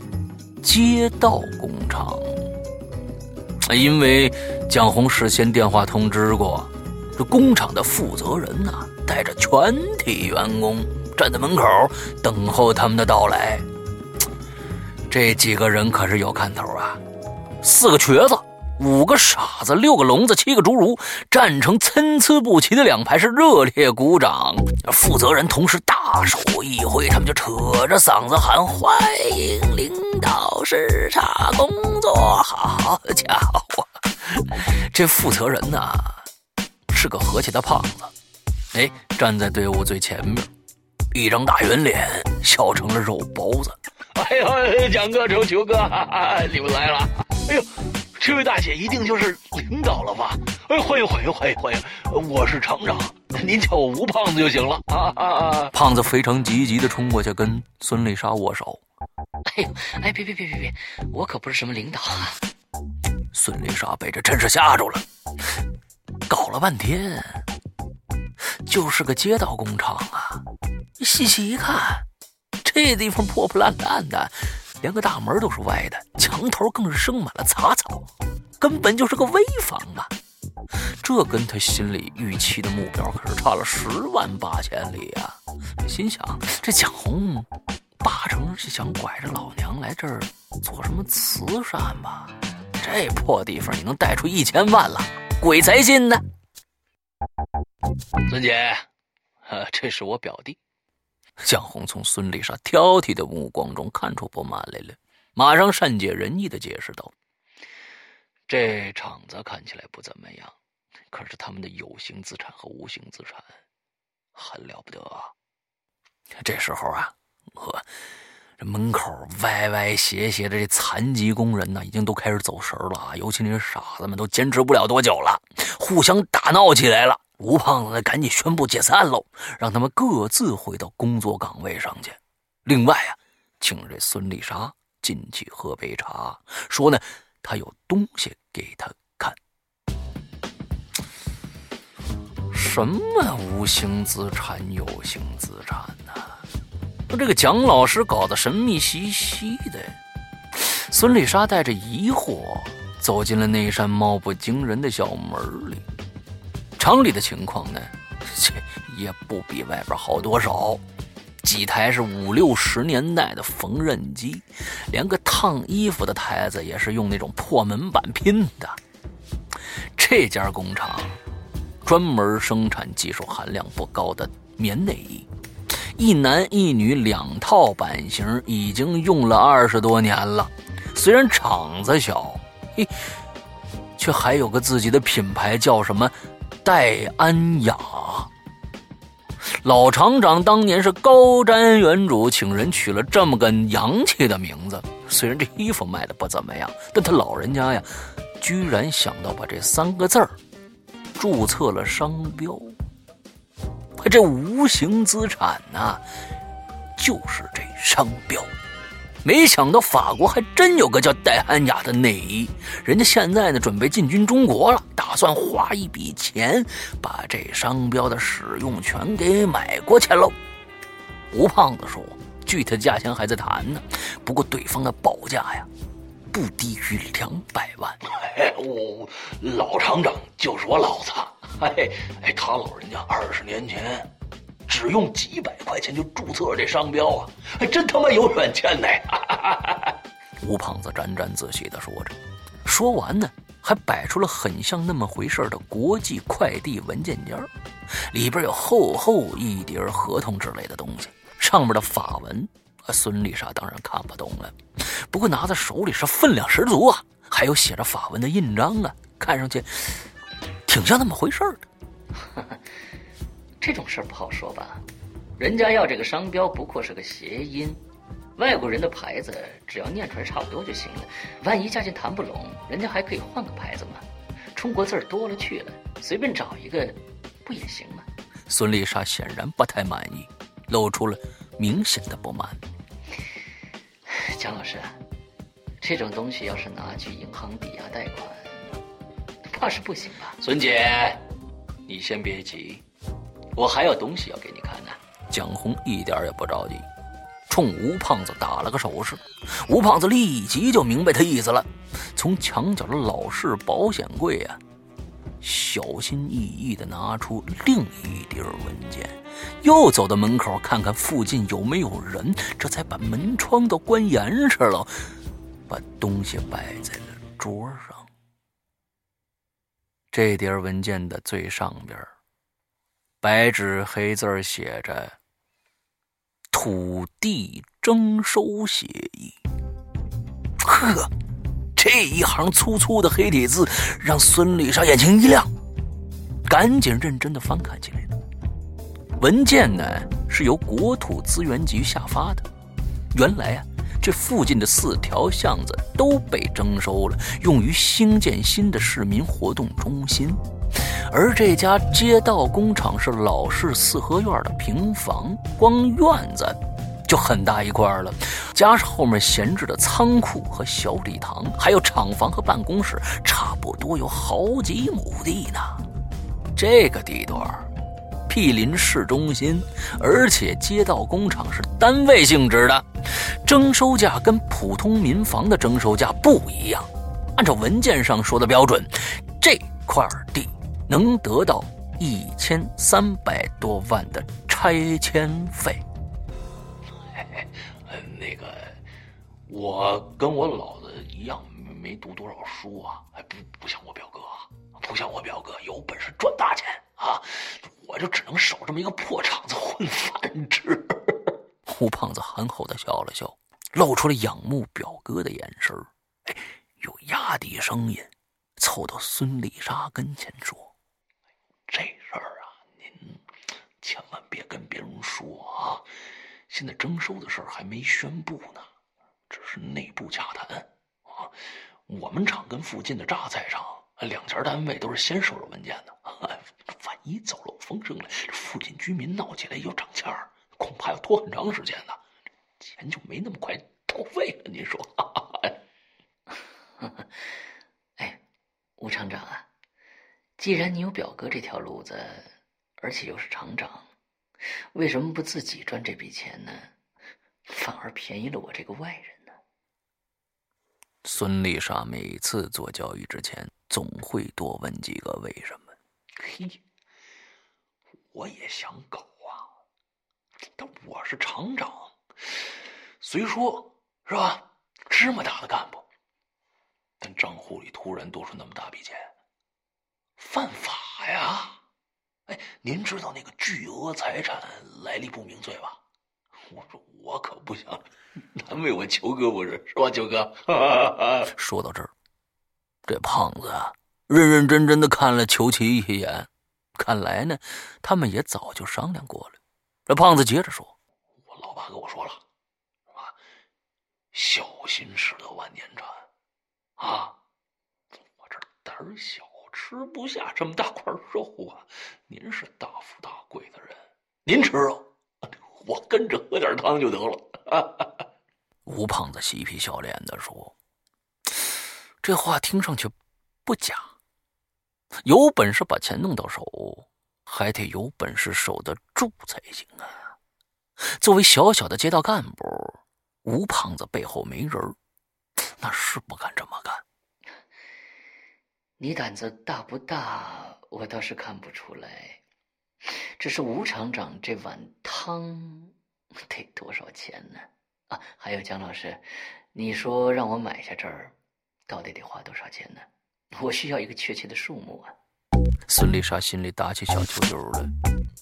哎，是这样，地皮、厂房加商标，呃，加所有的设备和存货，一起六百万就行。银行的一千万到手以后呢，你再给表弟一百万就行了。这笔钱呢，也不光他一个人得，他打发了一些残疾人呢，也要一部分，善后也得做好嘛。蒋红早就算得清清楚楚了，不加思索的脱口而出：“ 你这碗汤 比肉便宜不了多少啊！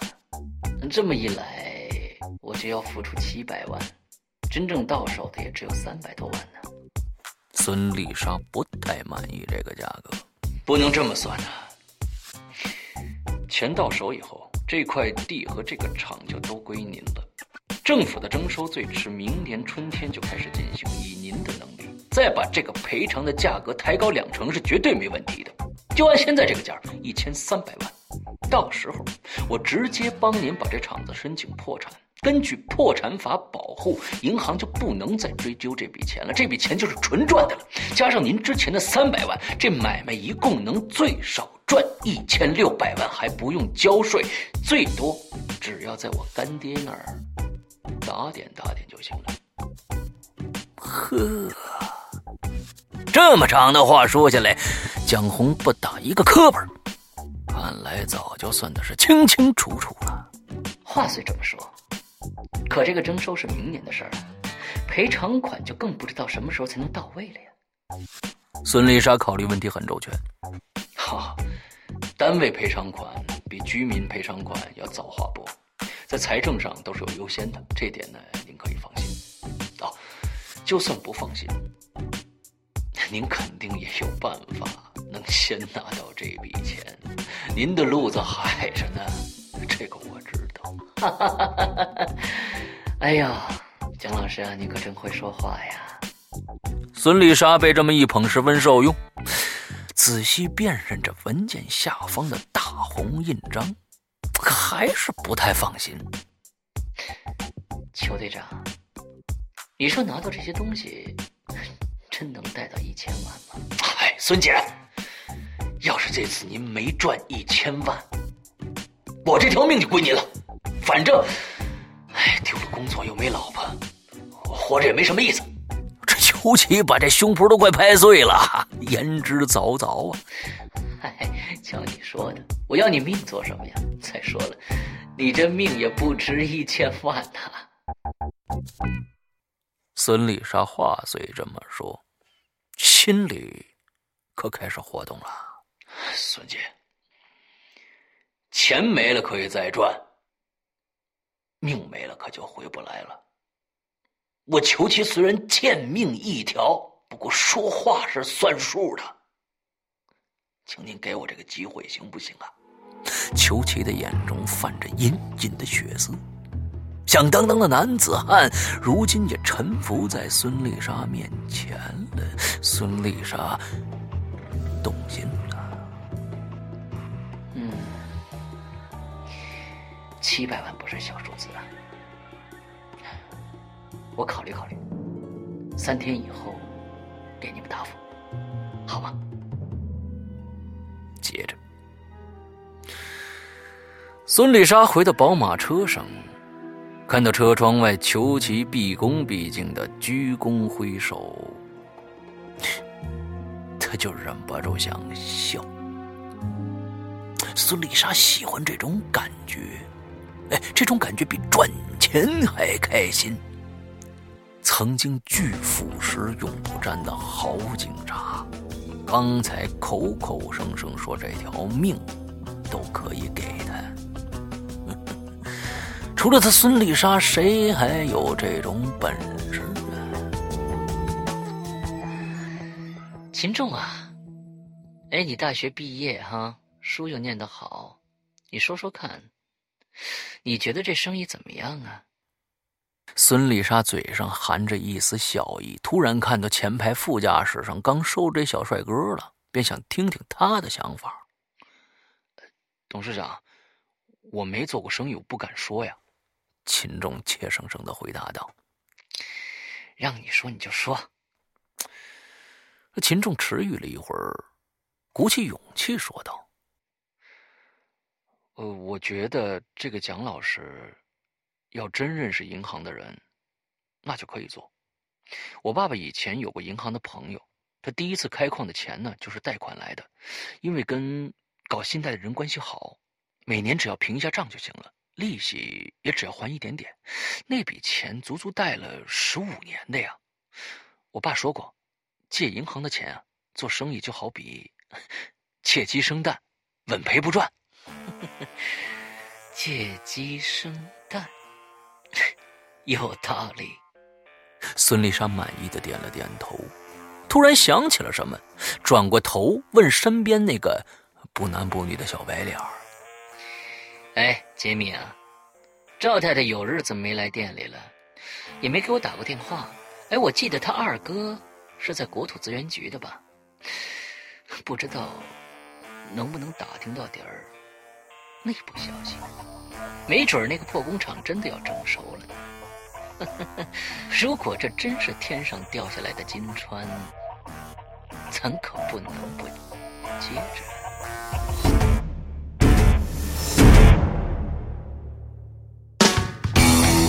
刚刚你听到的是《鬼影人间》高智商悬疑系列音乐广播剧，更多精彩，请关注《鬼影人间》新浪官方微博。苹果手机用户 App Store 搜索“鬼影人间”即可免费下载精彩 APP。准备好了吗？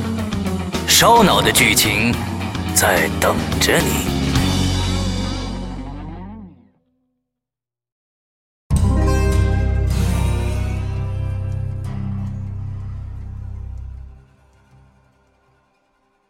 哎，杰米，赵太太有日没来店里了，也没给我打电话。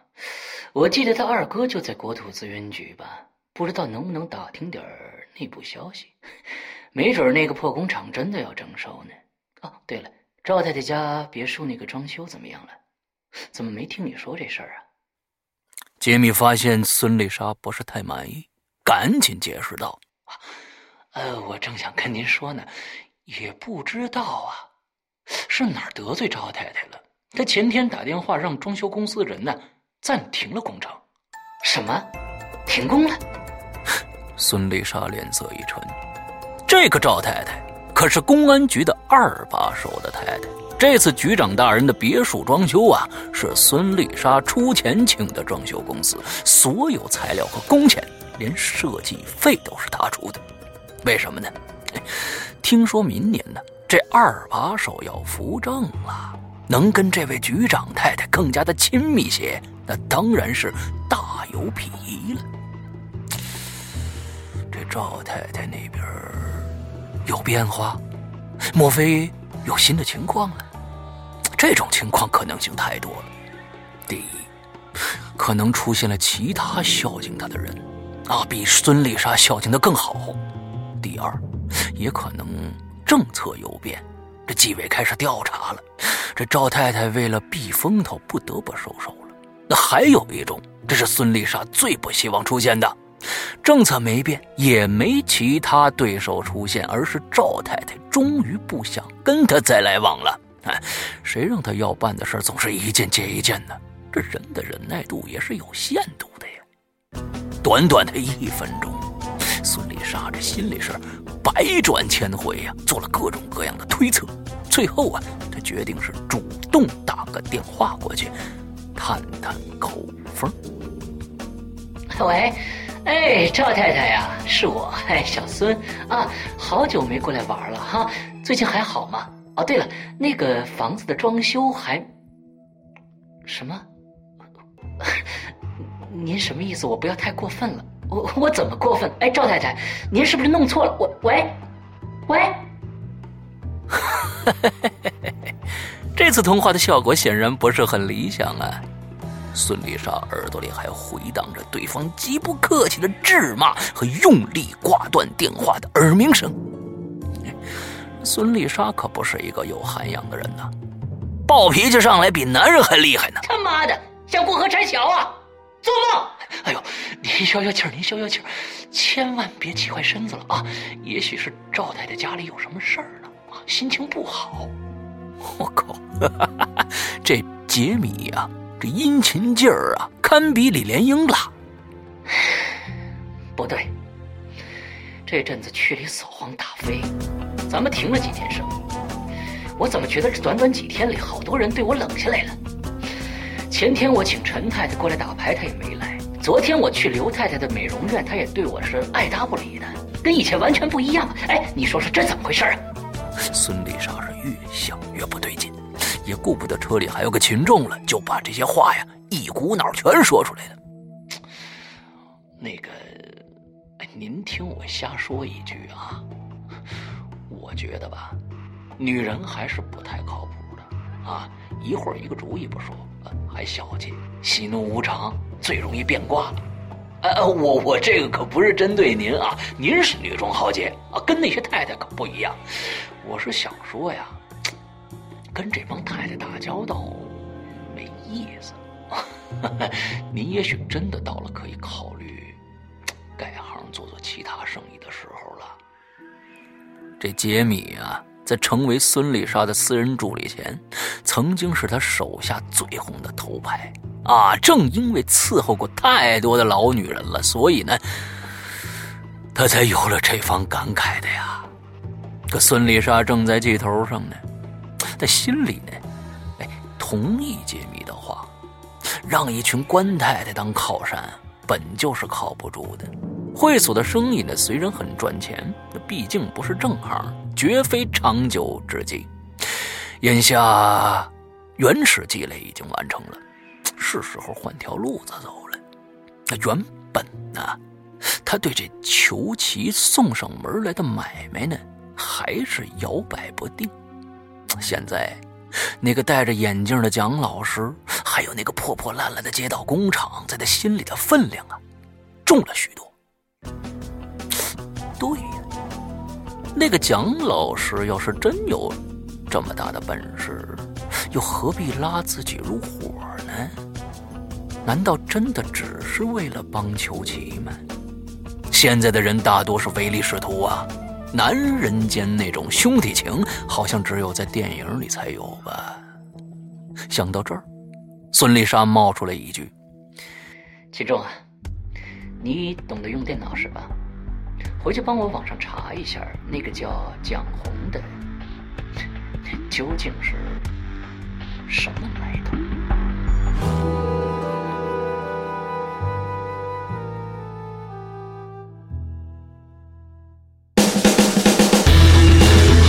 一个匪夷所思的烧脑故事，五个行走江湖、叱咤风云的千术高手。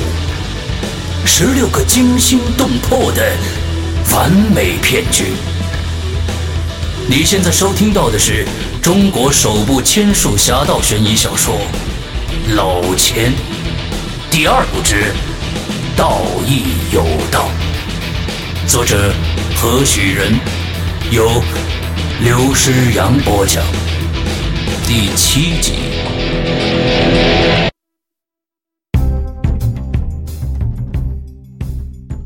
秦仲动作很快，回到公司，他就把电脑屏幕对准了孙丽莎。蒋红，男，城市大学财经学院国际金融硕博连读，曾以交换生的身份呢，在美国深造过一年。毕业以后啊，留校担任金融系讲师，在专业期刊上发表学士论文多次，是优秀的市场观察员。股市分析员秦仲上的呀是城市大学的官方网站，果然，蒋红的大头照呢出现在其中的一个页面，旁边的介绍啊也跟他自己的介绍差不多。哼，这小子还算低调，都没说过他是博士，看来真的有点本事啊。孙丽莎满意的点了点头。董事长，您再看看这儿。秦仲点开了财经学院的 BBS，搜索了蒋红的名字以后，跳出了好几个相关的帖子。没想到这位为人师表的青年才俊蒋老师，居然跟客户的老婆和自己的学生闹出过绯闻来。因为作风问题呢，他还被学校团委通报批评过。跟帖的学生有几个，时间、地点、人物是样样都有，不像是假的。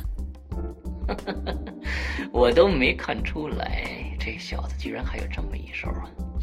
那天晚上他还装的挺正经的。孙丽莎笑着，他就喜欢有缺点的人。没准啊，这小子还玩过不少女人呢，赚的钱可能都用在女人身上了。我跟您说过了吧？我早就看出来了，他那是闷骚，假正经。杰米也在一旁讨好的笑道。好，闷骚的好。他要是个油盐不进的老学究啊，我还不喜欢了呢。孙丽莎愈发的满意了，转回头吩咐杰米：“杰米啊，今天晚上就给邱琪打个电话，告诉他，我做这笔生意了。你叫人把邱琪老婆可得给我看好了，在这件大事办成之前，千万不能让他跑了，你知道吗？” 是，董事长。您放心吧，我这就去办。杰米德利，马上离开了办公室。他没发现旁边的秦仲的视线牢牢的盯着他离去的方向。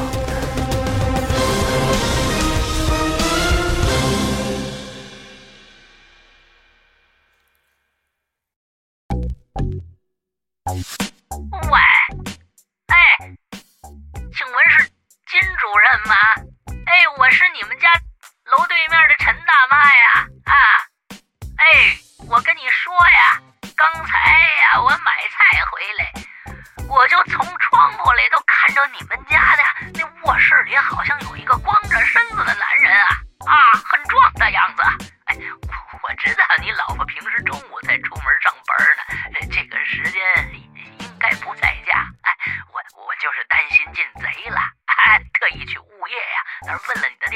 告诉你一声啊，你你你你最好赶紧回家看看吧，啊，挂了挂了。汇生银行的信贷部主任金有恒刚刚开完会，就接到这么一通电话。这陈大妈是谁不清楚啊？可能是小区里那种爱管闲事的老太婆吧。重要的不是大妈，而是那个。光着身子的男人还很壮，嘿嘿，这让金主任的脑子里是乱成一团麻呀！全都是平时在社会新闻版看的那种捉奸的镜头，这可怎么办呢？新婚太太比他小整整十二岁，娇滴滴的小美女啊！两个人结婚不到半年，年龄差距摆在这儿呢。平时啊，金有恒把太太当成菩萨一样供着，生怕她嫌弃自己，知道她爱睡懒觉。就出钱呢，给他开了家服装店，让他每天睡到中午才起床，下午再去打理生意。可就算是百般用心，千般呵护，我这也难保太太不会接触其他的男人呐。可这待会儿还有个重要的客户要来呢。这金主任脑子里乱糟糟的，根本没心思。看看看时间，距离预约还有四十分钟，开车回趟家再来，应该来得及。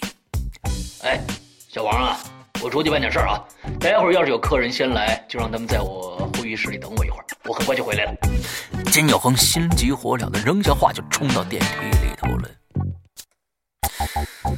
就在金有恒离开三分钟以后。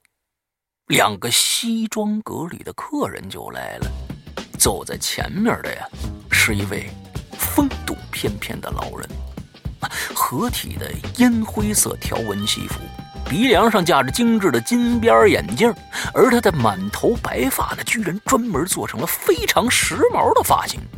在他身后啊，帮忙拎公务包的小姐也漂亮的晃眼呐，黑色的阿玛尼套装搭配爱马仕大方巾。大方得体呀！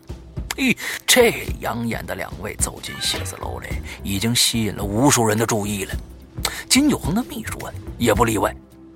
当这二位人物站在他面前，用一口标准的京片子询问的时候啊，他差点说错话喽。请问金主任在吗？我们预约过的。美女亮出一张京南公司的名片，微笑着问小秘书。金有恒的预约表上登记的正是这家公司，不过会见时间差不多是半个小时以后。这时，美女彬彬有礼地解释道：“我们第一次来重庆，怕路上耽误了，所以提前出发了。没想到早到了，给你们添麻烦了。您您太客气了。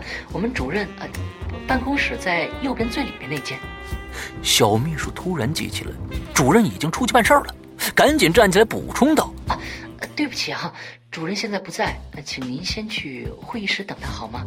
我带您去。”接着，小秘书把两位贵客呀送到会议室，还泡好了茶送过去。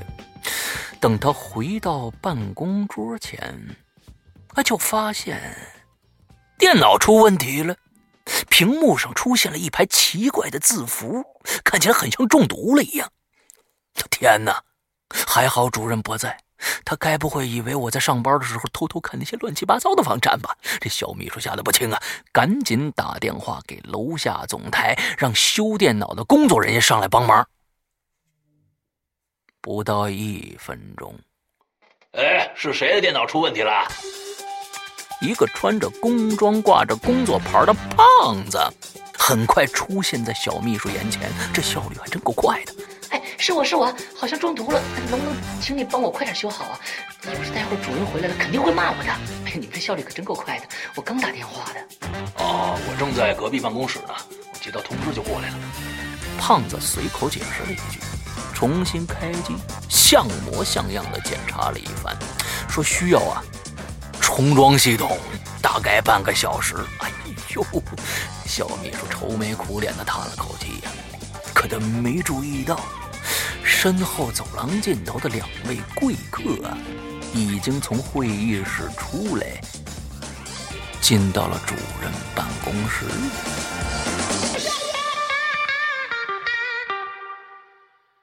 就在这时，电梯里走出几位衣冠楚楚的客人，其中一位珠光宝气、中年妇女是尤为打眼。跟在他身边几个帅哥是个个有款有型，几个人是大步流星朝着主任办公室的方向就走过去了。走廊里只留下那位女士高跟鞋清脆的哒哒声。哎，这小秘书心里就有些纳闷了。这几位面生啊，怎么随便往里闯啊？赶紧追过去询问。他还没说话呢，只见跟在中年妇女身边的一位随从停下脚步来，掏出一张名片，在她面前晃了一晃，极其阳光的笑了笑：“我们是京南公司的。”又是京南公司的，那到底这是做什么的呀？怎么全是靓男美女呀？啊，连刚才那老头都那么帅。小秘书想起来了，昨天主任的特别交代说，这家公司来的都是贵客。这小秘书当然不敢得罪大客户了啊，不敢多问了，又惦记着前面那电脑还没修好呢，赶紧回到自己的办公桌前。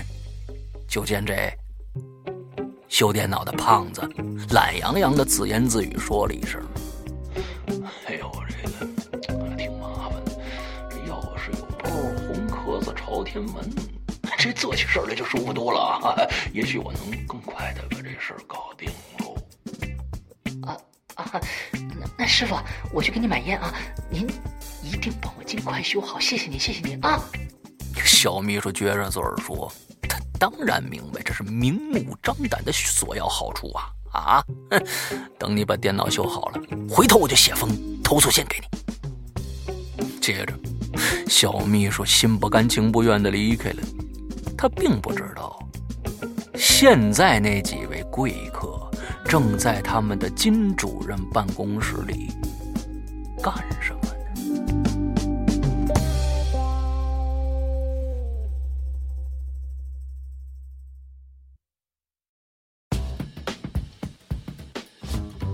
孙姐，我这位干爹做事很爽快，只要他看中的生意，马上拍板也没问题。但是，他手下那位欧阳小姐就不太好对付了啊，胃口大的很呐。蒋红给小秘书看完名片以后，追上了孙丽莎的步伐。可以理解，阎王好过小鬼难缠嘛。孙丽莎在办公室的门前停了下来，瞟了一眼蒋红。我要做的事儿，无论如何都要做到。人是你介绍给我的，您就多费费心吧。哈哈哈，明白明白。江红不再多言了，收起视线，点了点头，然后敲开了主任办公室的大门。宽敞明亮的办公室里，两米长的大班桌后边。端坐着一位气度非凡的老人，呵，就连见多识广的孙丽莎见到此人也是眼前一亮啊！这位财神爷可真不一般呢。办公桌上呢还放着一个银质相框，相框里是这位金主任和老伴儿的合影。孙丽莎那双锐眼见过帅哥无数了。可今天却在财神爷身上流连忘返啊，这是有些失态了。呵，这位老帅哥可真是少见呐！就算他不当这个主任，现在改行去拍个电影肯定都行啊。不过，财神爷还真是风流，居然敢明目张胆的把这小蜜带到办公的地方来。这派头可太大了。接着，在蒋红的介绍下，孙丽莎跟金主任呢就算认识了，因为双方都已经事先交流过，并不用太多时间解释。生意上的事儿先不急啊，只要你们手续齐全，我这儿肯定没问题。我也有业绩任务要完成嘛，要是能把贷款放出去，银行赚你们的利息，我也会有奖金的。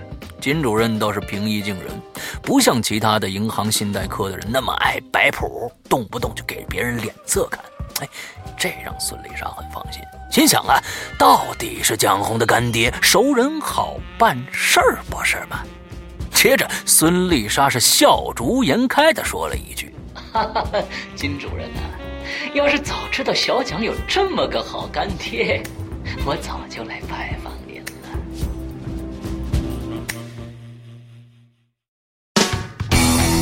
刚刚你听到的是《鬼影人间》高智商悬疑系列音乐广播剧。更多精彩，请关注《鬼影人间》新浪官方微博。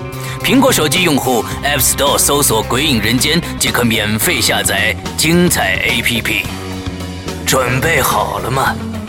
烧脑的剧情在等着你。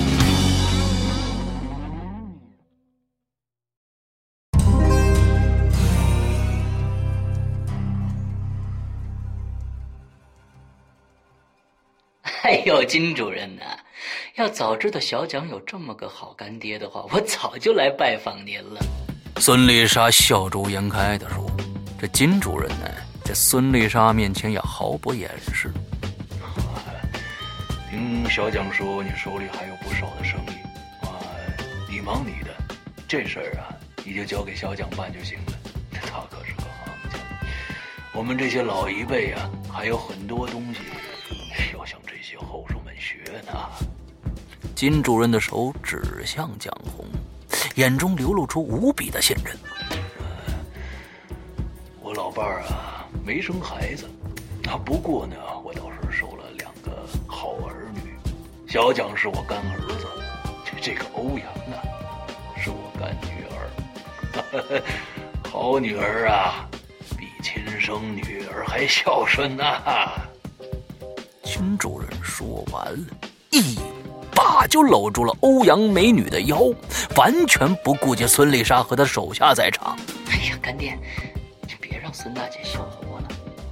欧阳美女娇嗔一句，挣脱了金主任的大手，有些不好意思。孙大姐，呃，我跟干爹的感情好，您别见笑啊。哎呦，哪 里哪里，我羡慕还来不及呢。我要是有你这么个好干爹呀！现在就不用这么辛苦自己做生意了。孙丽莎一脸的讨好啊，对两个人的关系明白了八九分了。干爹，您忙您的，呃，我们改天再来拜访您。蒋红见事情谈的差不多了，起身要走。啊，好好好，今天呢我还有点事儿啊，下次一起吃个便饭啊。孙女士，你也一起来吧。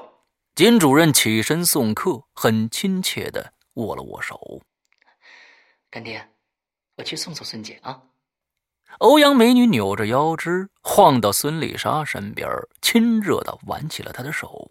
呵，孙丽莎心里高兴啊，看来这个老财神爷很好摆平，不费一兵一卒，也没用一枪一炮。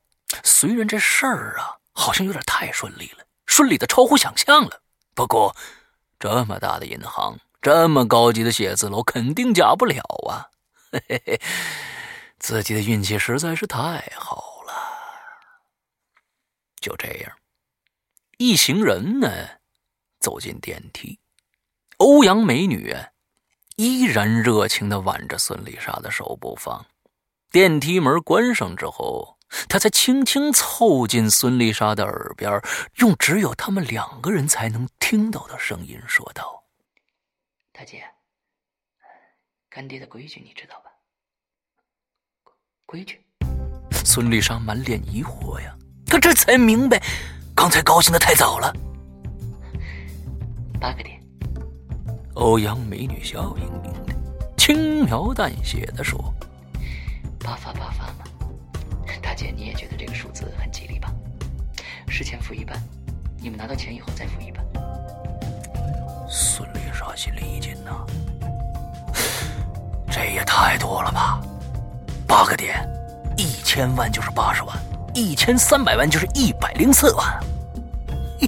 我说怎么这么好说话呢？原来这老头是笑里藏刀啊！不过这条件既然是财神爷提出来的，他也不便马上回绝，更不能在电梯里谈价钱，只好装傻充愣的不做声。好在很快就到一楼了，电梯门打开了，孙丽莎顺势而出。对欧阳美女的话，她不说好也不说不好，就好像没听着一样。这欧阳美女呢，也知道好鼓不用重锤，不再多言了，只是落落大方的送孙丽莎上了他们的车，看着宝马车远远的驶去。这个时候，小秘书正好急急忙忙的赶回来，手里攥着一包红盒子的朝天门。小秘书刚刚跑了两条街才买到朝天门的，已经累得头也抬不起来，根本没看到欧阳美女抢在他前面一步进了电梯，更没看到电梯里。还有刚回来的正牌金主任。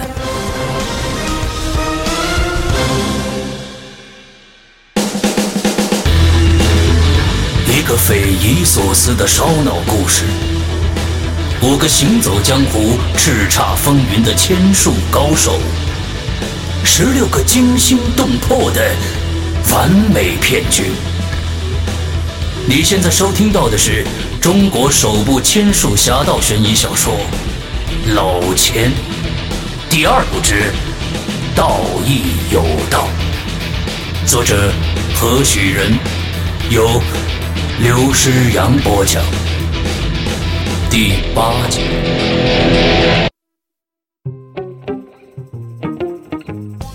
这正牌金主人刚回家以后啊。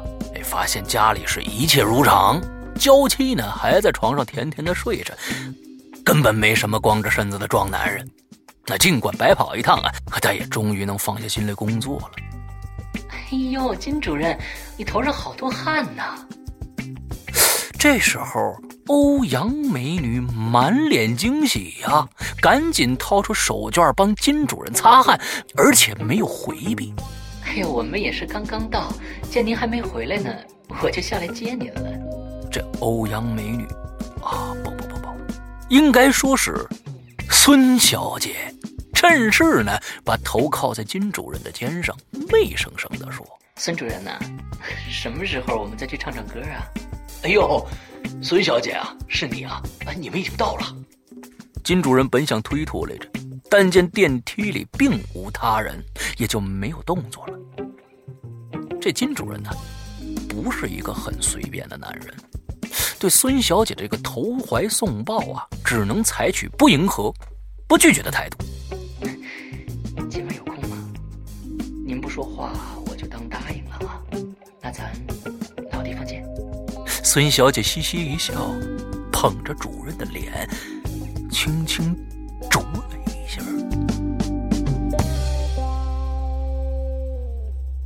这电梯门开了，主任呢笑眯眯的走出电梯，见到小秘书的位置上空荡荡的，不禁皱了皱眉头。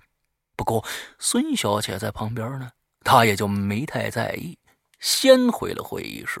那儿啊，还有一位贵客在等着她呢。哎呦，刚才有点急事儿，不好意思啊，让孙先生久等了。我没迟到吧？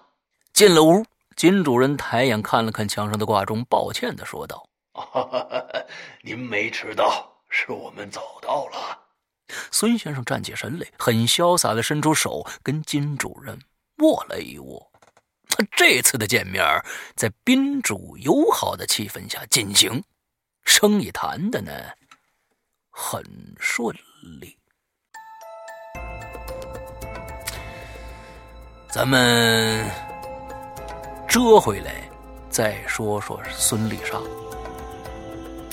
这孙丽莎刚上了车，马上就对蒋红抱怨开了：“蒋先生，欧阳小姐一开口就是八个点，这可有点太多了。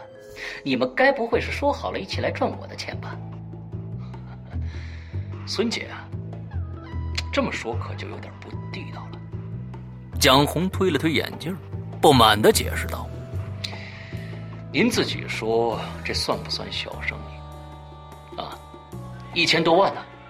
如果真的是一分钱好处都不给人家，人家凭什么帮忙呢？我这个干爹也不是去年才认下的，就是因为我给他介绍过两位很大方的客人，他才对我格外关照的。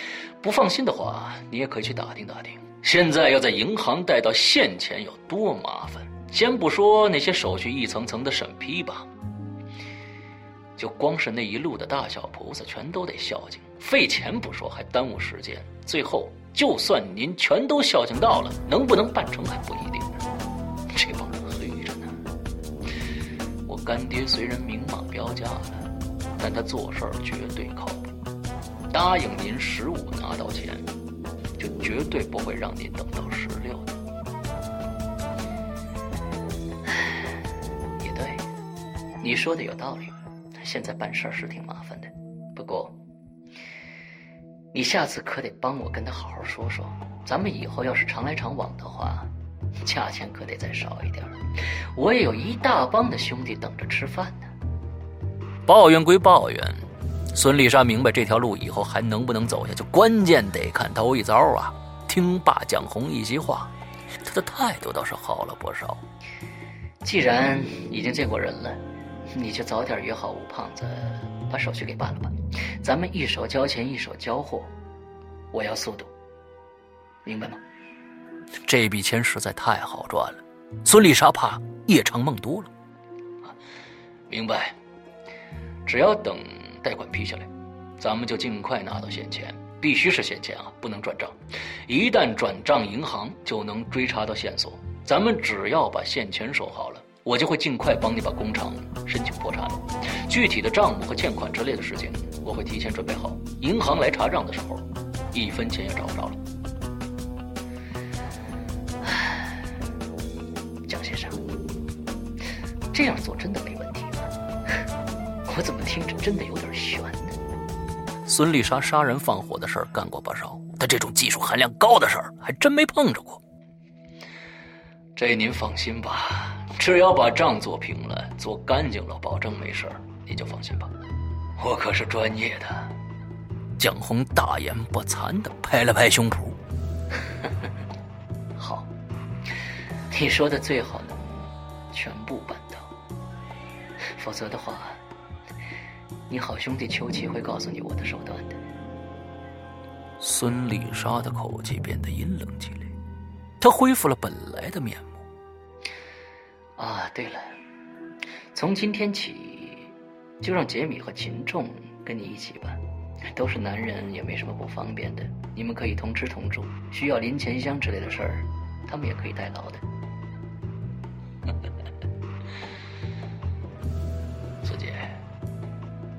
您这是要监视我？蒋红敏感的察觉到孙丽莎的敌意了，不算监视吧？反正大家以后都要成为好朋友的，哎，这也算深入了解一下你。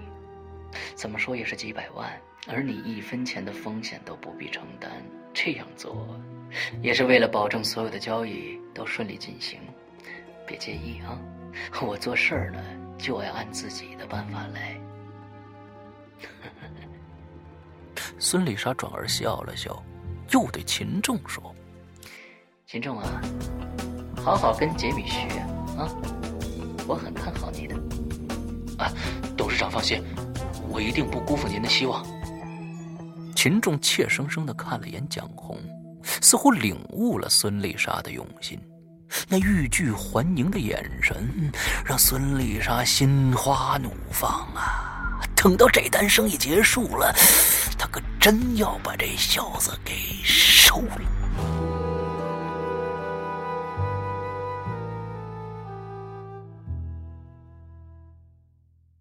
第二天一早，在杰米和秦仲的陪伴下，蒋红和吴胖子去了趟银行，孙丽莎的六百万呢，划到了吴胖子的账户上。几个人呢，又去办理了相关手续，并去律师事务所签了合同。完事儿以后啊，吴胖子高兴的先走了，说是要呢回厂子里交代一下。杰米、秦仲跟着蒋红、裘奇去吃饭，对蒋红更是寸步不离，就连上厕所都要陪着他。两位帅哥。要不我去跟裘奇借副手铐得了，把我跟你们俩扣在一块儿，这样你们就放心了吧？蒋红自我解嘲的笑了笑，哎，这个也是董事长的吩咐啊，我也没办法，还请蒋老师多多理解啊。杰米满脸奴相的说道。离开孙丽莎的视线不过一个上午，杰米呢就把秦仲当成小马仔使唤。端茶递水，是跑腿买烟的。除了上厕所不能代劳以外，其他事全让秦仲去做。这秦仲显然是面有怨色呀，却也不敢跟杰米顶着干。那谁让他是个新人呢？趁这个秦仲去帮杰米买打火机的功夫，这杰米啊洋洋得意的对蒋红说：“ 当年他也是这么过来的。”那蒋红呢？对杰米很反感，他也只好应付着。这蒋红的眼光啊，不时朝身后的某个地方看过去，半个小时以内看了五次。可杰米问他在看什么，蒋红又目光闪烁的推说没有。这蒋红肯定有鬼呀！杰米已经看出来了，这蒋老师的谎撒的是差劲透顶。不过，只要不让他离开自己的视线，还怕什么呢？接着，吃过饭歇了一会儿，几个人呢去了欧阳美女约定的这个茶楼包厢。一来呢。先看看他们手上用来抵押这个文件有没有问题。二来呢，则是收取干爹的一半预付金。这干爹说过了啊，只要现金，不要银行过户，也不要其他的抵押品，方便他洗钱。嗯，好，没问题，资料齐了，干爹那边已经准备好了，明天呢就可以去办理手续，有他亲自的批示，明天下午就可以拿到钱了。欧阳美女熟练的看完文件，又打开箱子数钱。真是辛苦你们了啊！这么多钱，一定很重吧？啊，要不要我们送你回去啊？一个人拿这么多钱不太方便呢。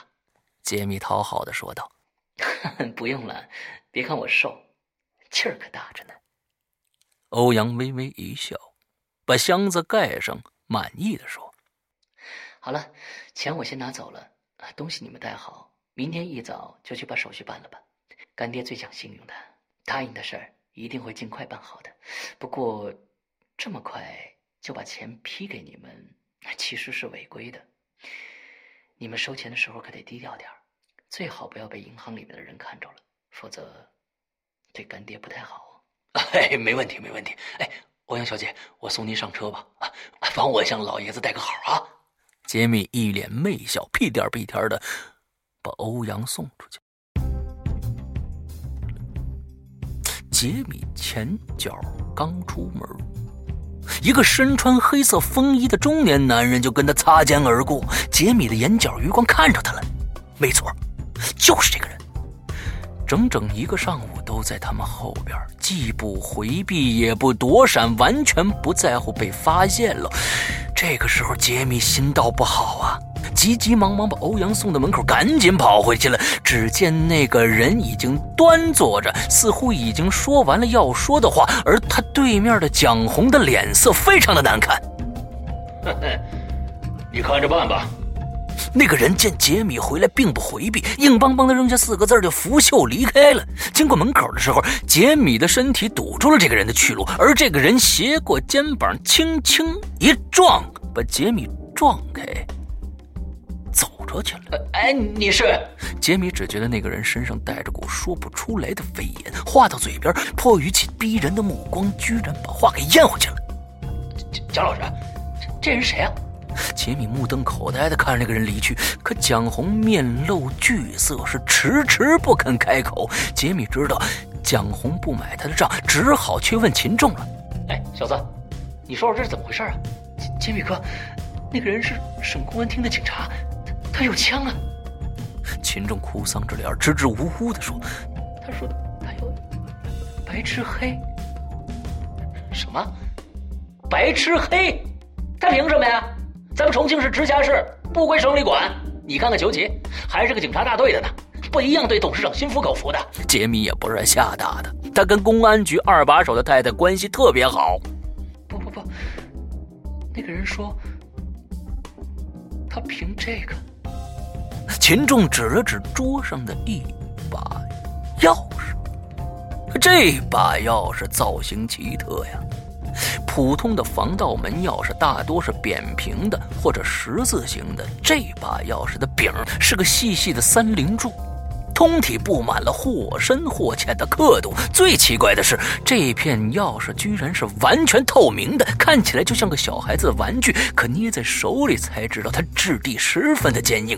这种异形钥匙当然都是定做的了，很难复制。可看了这把钥匙，杰米傻眼了。他从自己贴身的小马甲口袋里掏出一片同样的三棱柱钥匙，对比这个透明钥匙一看，不论是尺。寸大小还是上面的刻度是完全一样的。同时，包厢里传出了杰米如同被人踢了要害部位一样的海豚音。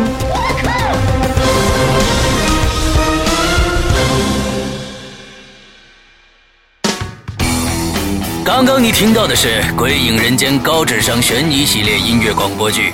更多精彩，请关注《鬼影人间》新浪官方微博。苹果手机用户 App Store 搜索“鬼影人间”即可免费下载精彩 APP。准备好了吗？烧脑的剧情在等着你。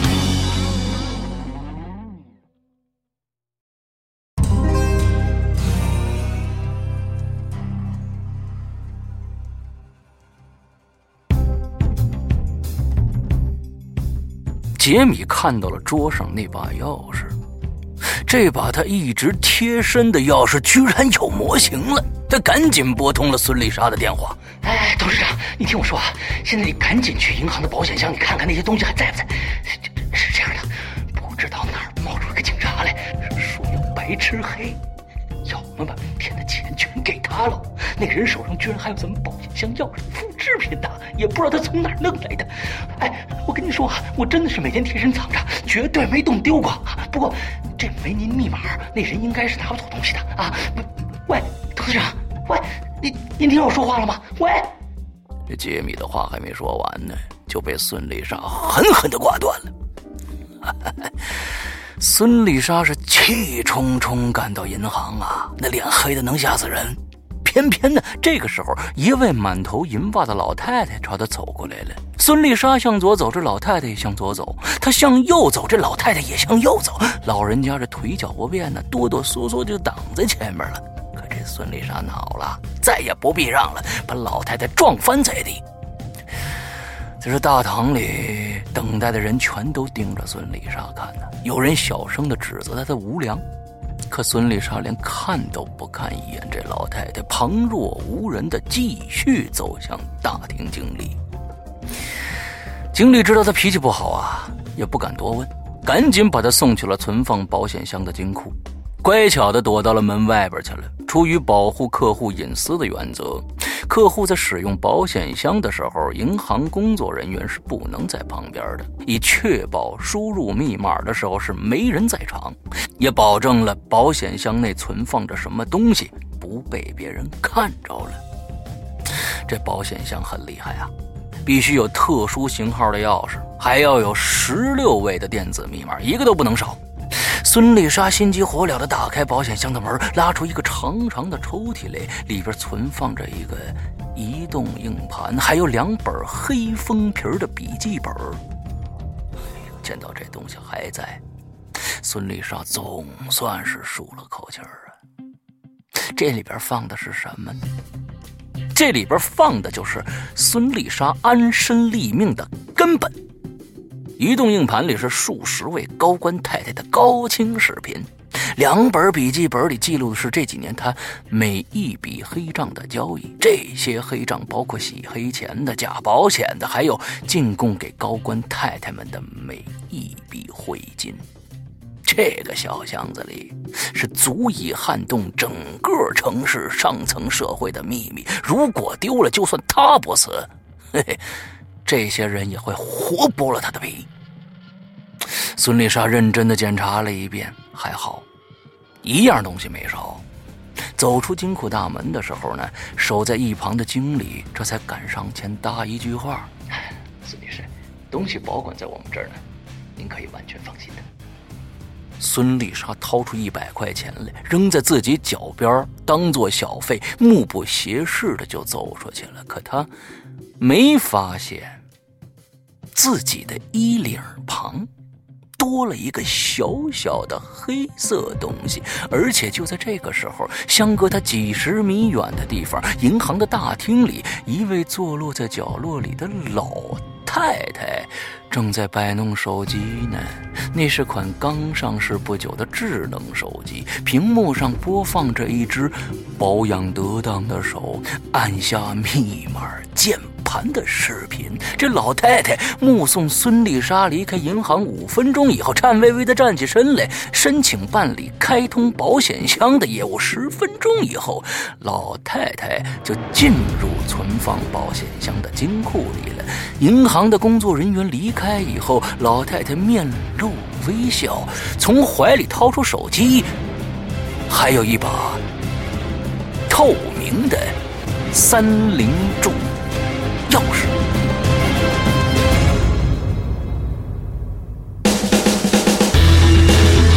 一个匪夷所思的烧脑故事，五个行走江湖、叱咤风云的千术高手，十六个惊心动魄的完美骗局。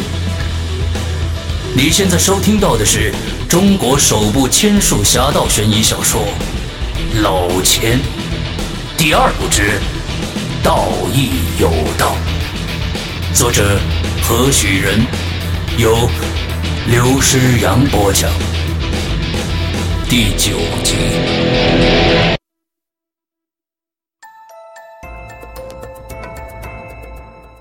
为了防止那个来路不明的警察破坏好事儿，孙丽莎呀，给裘奇下了一道命令。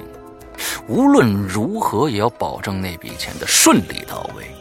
为了让裘奇老实办事儿，他把囚禁多时的裘太太都亮出来了。这天傍晚，杰米把裘奇领到了孙丽莎的别墅。裘队长啊，我是托了不少关系才找到你太太的。现在她精神状态不太理想，好像受到惊吓了。一定是那些坏人吓着他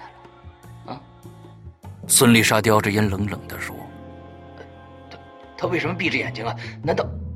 裘奇看见朝思暮想的太太被一名彪形大汉用轮椅推出来了，轮椅上系着宽边的扣带，太太的手腕、脚踝还有腰部全都被锁起来了。不仅如此，太太的头也朝后仰着，双目紧闭，好像失去知觉一样。那是睡着了，我看他太累了，就让他喝了杯牛奶。一定是太想你了，这么多天来一直没睡好，不要紧的，啊，我照看他几天，让他好好休息。等你把事情顺利办完了，就马上把他还给你。孙丽莎说的给裘太太喝了牛奶，其实就是怕逃跑，给注射了镇静剂。有了这个秘密武器。孙丽莎就有把握让裘奇死心塌地呀。孙姐，您的事儿我一定办到，但是也拜托您一定要照顾好我太太了。裘奇的牙咬的是咯咯直响啊！他深知孙丽莎铁石心肠，即便哀求也无济于事，索性狠下心来了。我这就去找蒋红，守在他身边，直到钱顺利到您手里，行吗？过了半个小时，裘奇远远的站在了蒋红他们的身后，按照孙丽莎的吩咐，他不必现身，而是在暗中阻止那个警察的行动。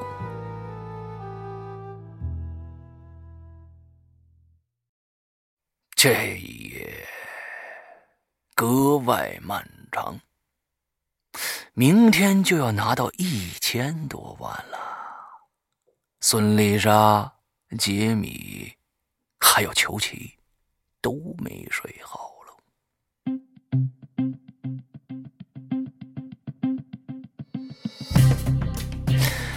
第二天一早，孙丽莎早早起了床，把几个事先准备好的帆布袋放进车后备箱，就出发了。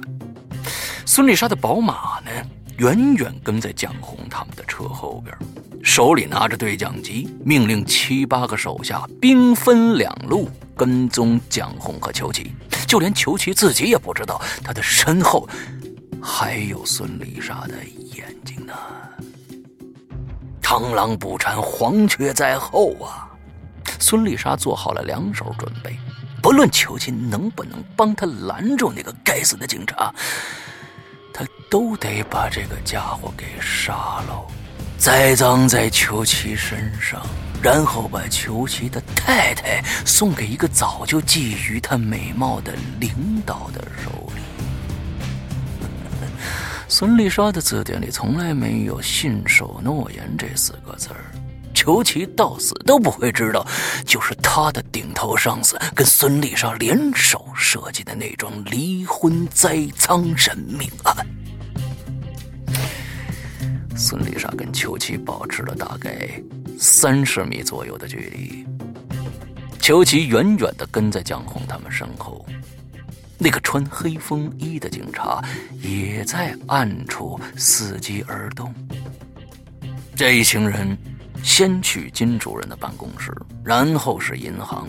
杰米陆续打了好几个电话给孙丽莎汇报情况，说干爹很热情，手续办得很快。不过这等钱倒是用了不少时间，一千多万的现金，单单是重量也很可观呐。干爹很周全的请大家在孙丽莎的车里等，为了避免引人注目，他会安排押款员把这钱箱啊送上车。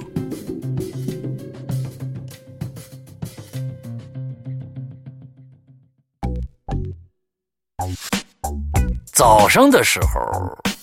就在孙丽莎离开自家大门五分钟以后，一名打扮朴素的外卖姑娘拎着两个大大的食盒，敲开了孙丽莎别墅的大门。早上好，我是送外卖的，呃，这些都是你们老板娘订的早餐。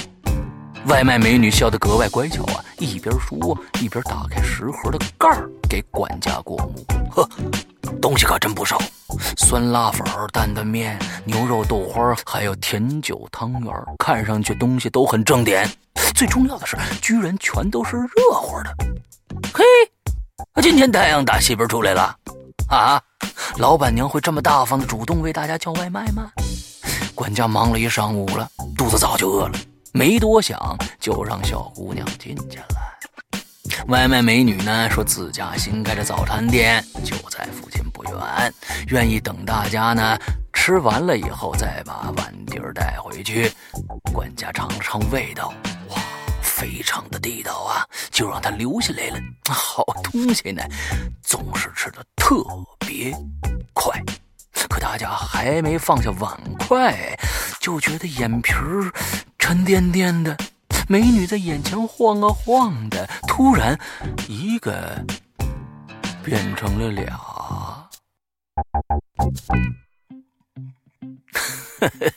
咱们再回头看看孙丽莎这边，这等待的时间总是特别漫长的。在银行的下边，十分钟过去了，押款员还没出来，大家注意力都有点涣散了。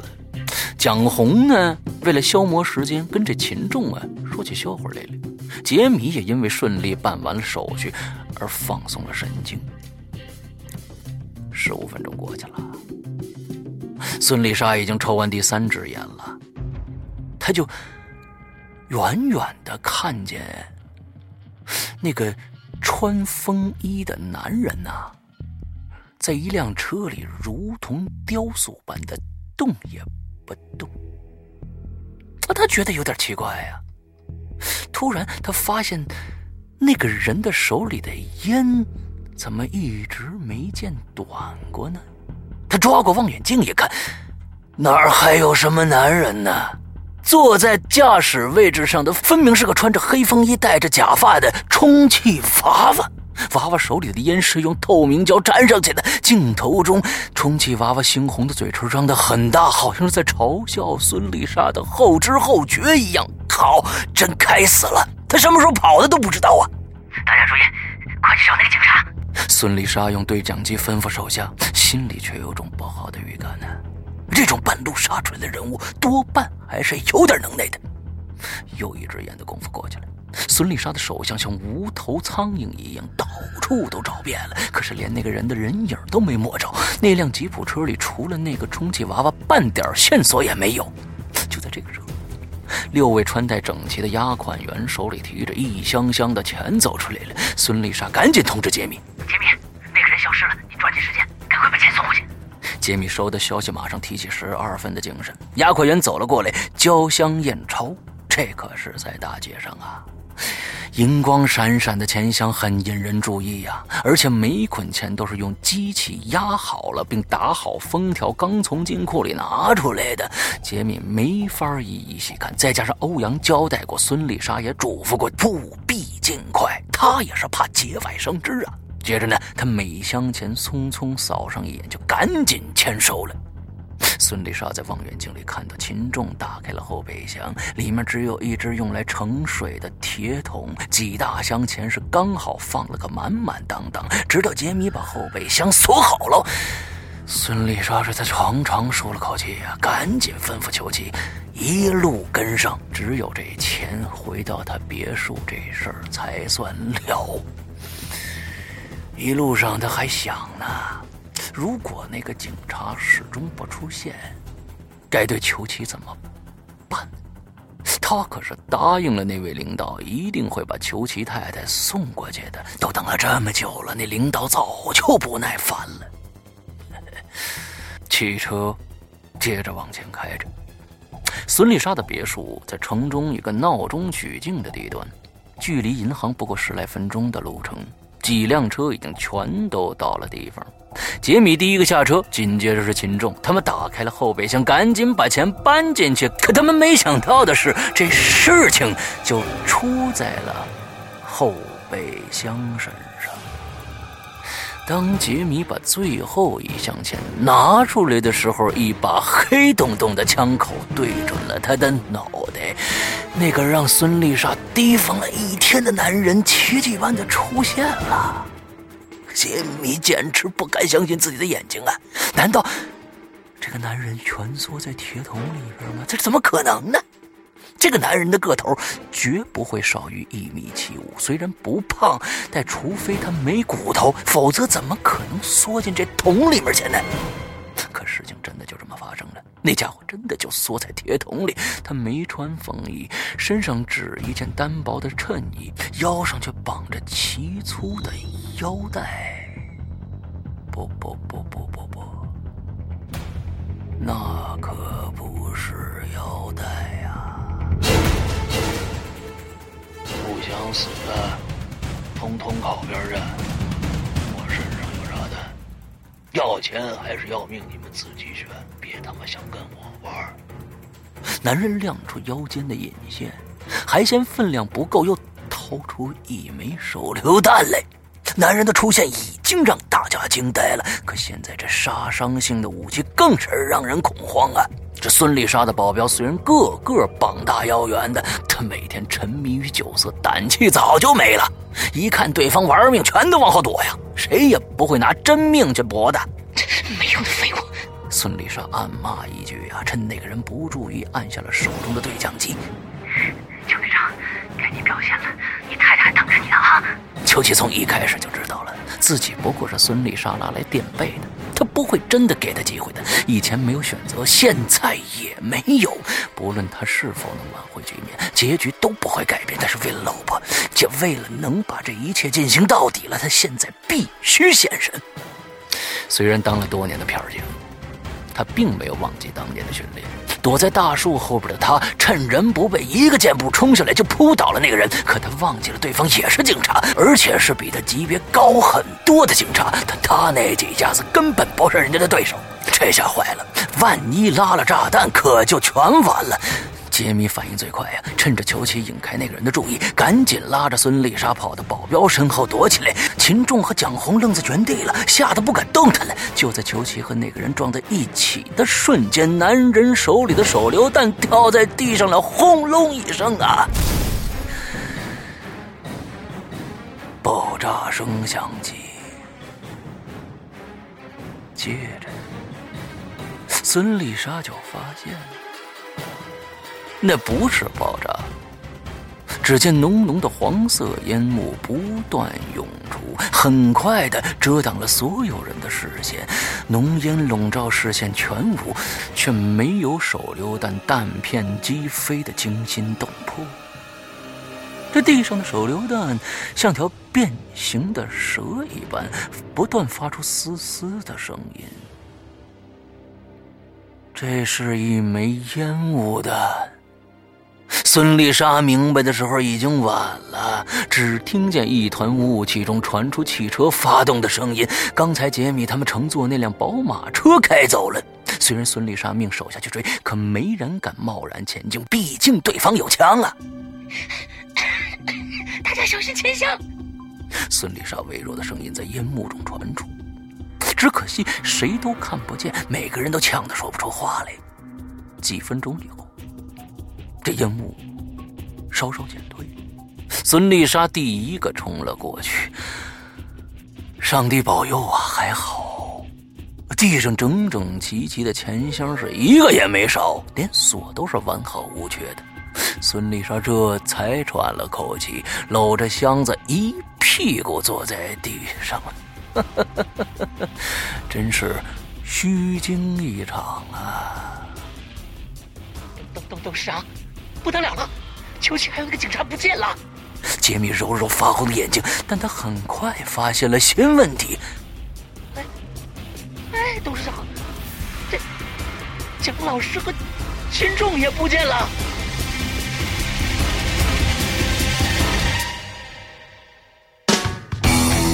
刚刚你听到的是《鬼影人间》高智商悬疑系列音乐广播剧。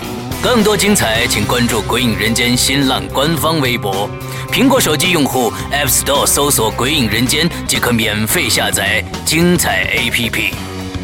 准备好了吗？烧脑的剧情在等着你。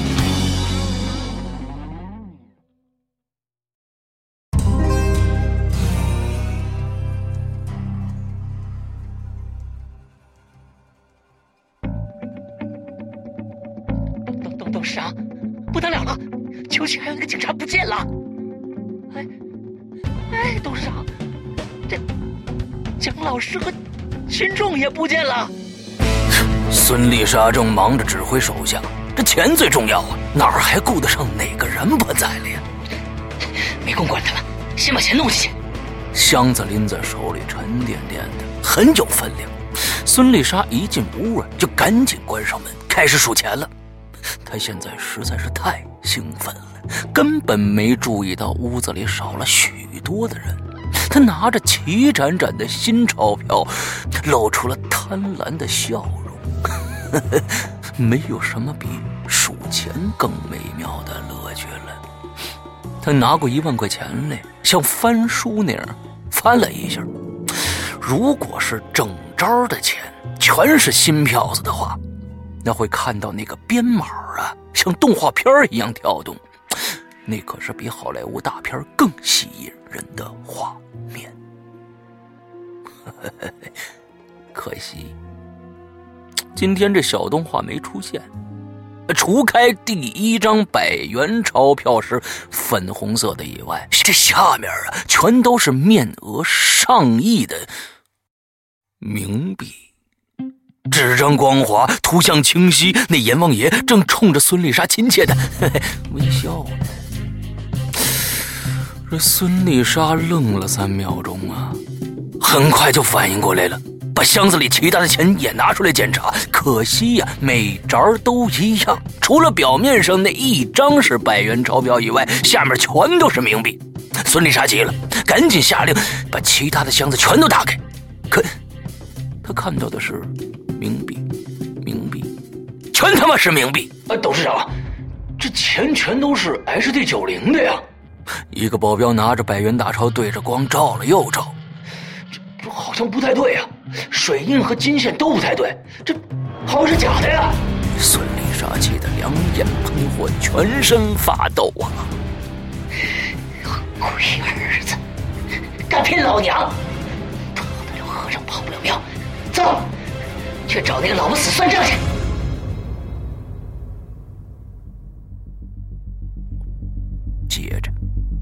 十五分钟以后。孙丽莎带上一帮打手，连同那几箱假钱，气势汹汹的杀回了金主任的那个办公楼。对不起，您没有预约，不能进去的。小秘书认出孙丽莎是那个京南公司的来了，跟上次那几位很拉风的帅哥一起来的，所以呢，低眉顺眼的说道：“滚！”孙丽莎一声狮子吼啊，震得这小秘书差点摔倒了。呵。孙丽莎那张血盆大口啊，简直能生吞活人了！这小秘书吓坏了。嘿，今天母狮子带来的可不是大帅哥呀，而是一群凶神恶煞的打手。他连滚带爬的逃回办公桌里，悄悄的按下了保安部的按钮。这个时候，孙丽莎已经冲进那金主任的办公室了。只见里边坐着一个四十出头的中年男子。那就坐在大班桌里打电话，是满脸的诧异呀。孙丽莎不管那一套，一挥手，打手啊就把这办公室围了个水泄不通。接着，孙丽莎把一箱假钱哐当一声就砸在男人面前了。你，快让那个老不死的给我滚出来！请请问您找谁呀？金主任吓坏了，赶紧放下手里的话筒，陪着笑脸问这位不速之客：“还能有谁啊？当然是那个姓金的。”别他妈跟老娘演戏了！你们都是一伙的。孙丽莎是目露凶光啊，揪着金主任的领带，把他整个人像小鸡儿似的给拎起来了。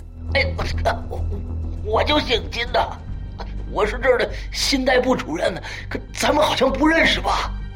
金主任有点发懵了，搜肠刮肚，也想不起来什么时候跟这号悍妇打过交道啊。什么？你是金主任？那我之前见的那个老鬼是谁呀？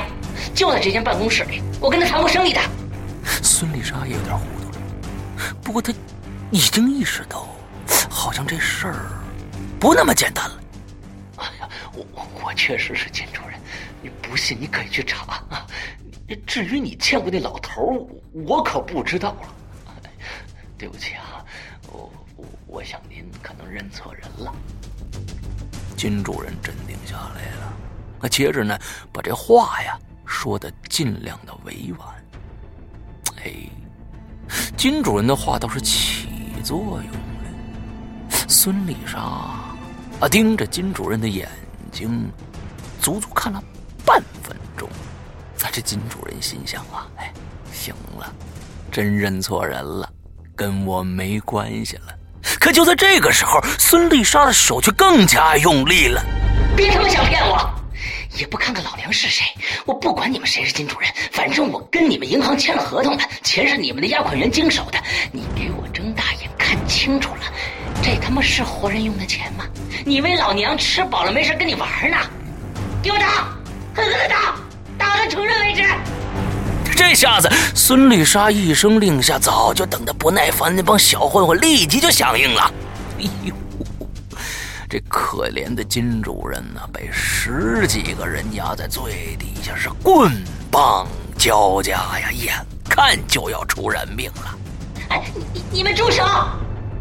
这个时候，小秘书在门口一声大喝呀，站在他身后的是一群训练有素的保安，两伙人很快就打在一起了。这小混混的武器啊，无非就是什么甩棍啊和棒子，还有几位呢是这个赤手空拳。哎，可这专业的保安都配有高压电棒啊。没过多久，这两边人马上就分出高下来了。接着呢，两拨人不打了，很快呢，事情就水落石出。这小秘书说呀，孙丽莎是京南公司的，可孙丽莎呢，根本不知道什么是京南公司。后来呀，顺藤摸瓜的查到了这金主任。为什么要约见京南公司的人的问题上来了？这金主任就说了：“这京南公司呢，是一家来自北京、极有背景的广告公司啊，计划承包银行明年所有的业务推广和宣传活动。对方还答应了，以超优惠的价格组织一场名叫 ‘Happy 重庆行’的特别晚会啊。那位京南公司的孙小姐呢，就是制片人。”那是孙小姐呢，还承诺让金主任到时候呢上台跟著名的某歌星合唱一曲。至于啊，当日见面的那位白发老人就是导演。哎，那天约见的内容呢是相谈业务推广和晚会事宜的。对方的条件呢极其的优越，这金主任呢是非常动心，已经呢把这事儿汇报给上级了，近期可能就要签合同了。您不是京南公司的吗？小秘书记得很清楚啊，当天这位彪悍的大姐就是跟那群京南公司的人一起来的呀。什么鬼公司呀？我听都没听过。哎，这孙丽莎可说的是实话。哎呦，可可您跟他们一起来的呀？您看，这是他们的名片。小秘书翻出一张名片来。递给孙丽莎，孙丽莎接过来一看，我靠，死了！上面写的京南公司办公地点，居然是自家会所的地址，就连电话也是。不用说呀，大家全被忽悠了，而且还是他妈一个连环大忽悠！哎，大家别急啊，那位孙小姐啊。约我今天晚上去练歌呢，哎，我打他手机问问就知道了啊。金主任呢，对那位主动又热情的美女啊，是记忆犹新。很快呢，电话就接通了，可传来的却不是孙小姐的声音。对不起，您呼叫的用户正在转移，请不要挂断。几秒钟后，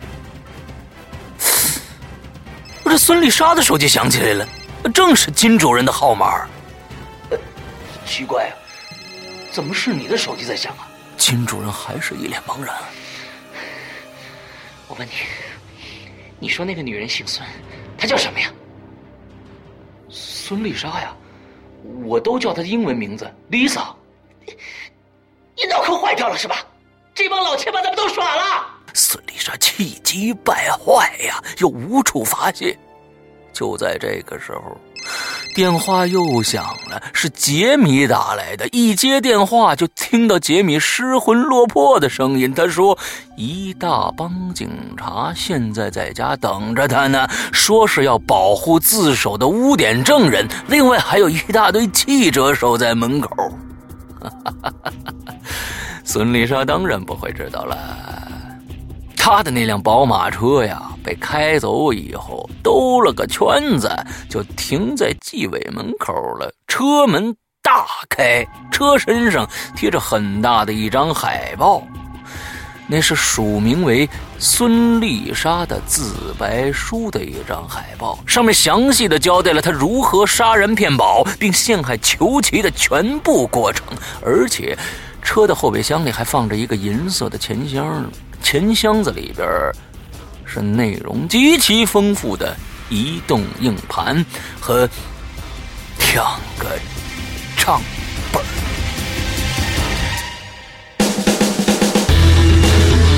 一个匪夷所思的烧脑故事，五个行走江湖、叱咤风云的千术高手，十六个惊心动魄的完美骗局。你现在收听到的是中国首部千术侠盗悬疑小说《老千》第二部之《道义有道》，作者何许人，由刘诗阳播讲，第十集。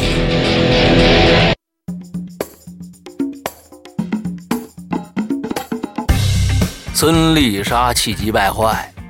咱们就不说他了。与此同时啊，这裘奇家可是传出欢声笑语了，还有酒杯相碰的清脆声音。在这群人的面前呢，是一大堆粉红色的钞票，整整六百五十二万人民币。嘿嘿，不知道那些当官的发现自己被那孙三娘给举报了会怎么样啊？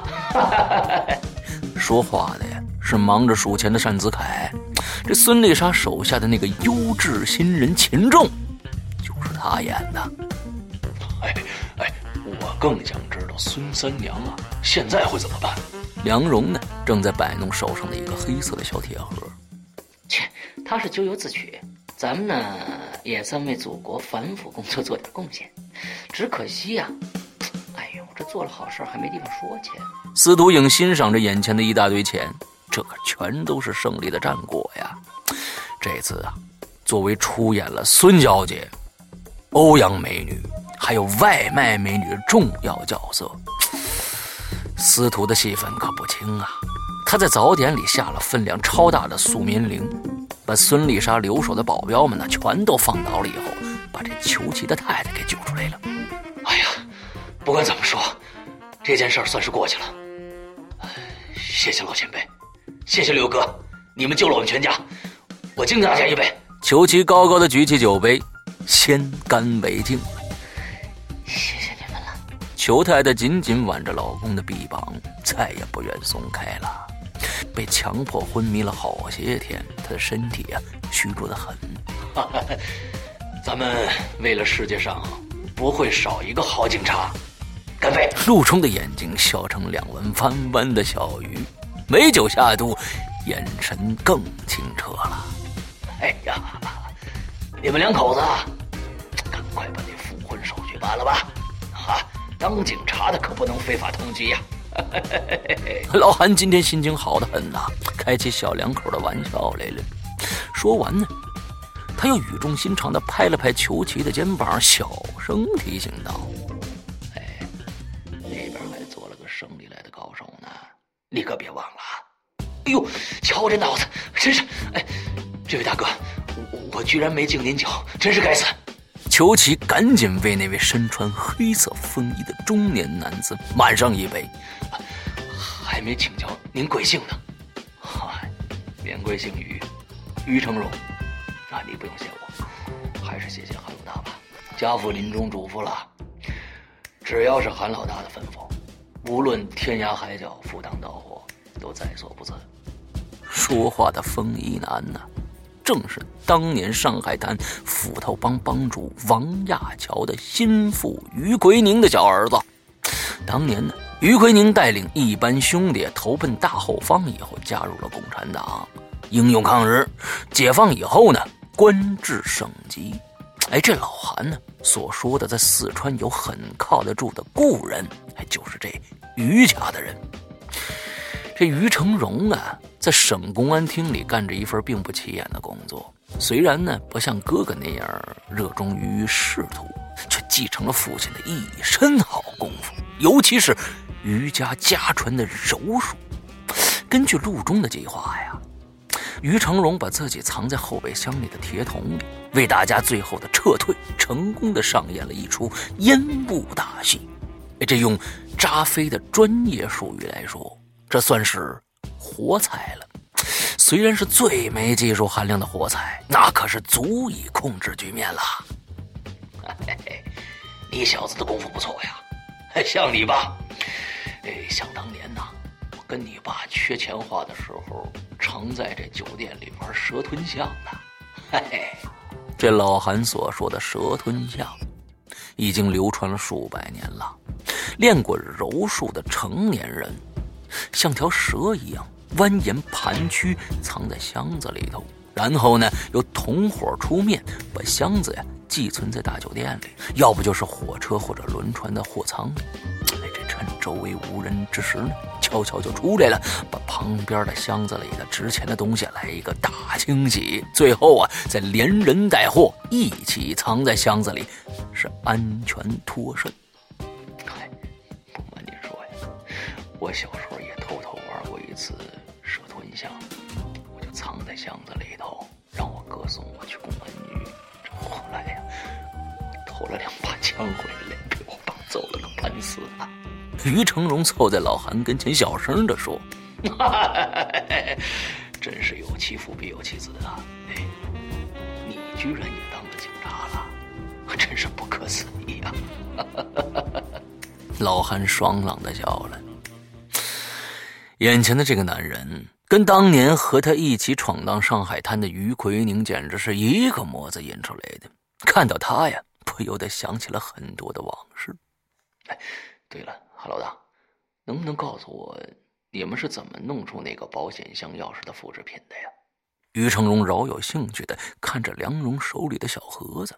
哎，很简单，很简单，钥匙啊是热塑性的树脂做的，一等可取啊！来。我给你看看啊！梁荣一边说一边演示着，打开盒子，里边呢是上下两面有弹性的粉红色物质。取出一枚钥匙放进去，把盒盖呢用力盖紧，再打开，马上就出现一个模子了。再从一个棕色小瓶里啊，用滴管吸取一些透明的液体。滴进这模子里，盖上盖用力摇晃十几秒，再打开盖里边已经出现了一个成型的克隆钥匙了。哈 哈原来是这样啊！呃，据说那家银行金库的所有保管箱的钥芯都是特意定制的，这没想到被你们这么容易就给破了呀！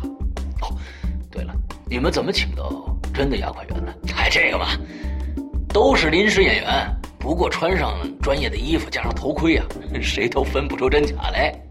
人是单子凯请来的，当然全是免费的。哎，我觉得呀，还是多亏了干爹的演技好，居然在孙三娘的眼皮子底下装摄像头也没被发现呢。嘿嘿，司徒影说的是老韩扮演的那个白发老太太。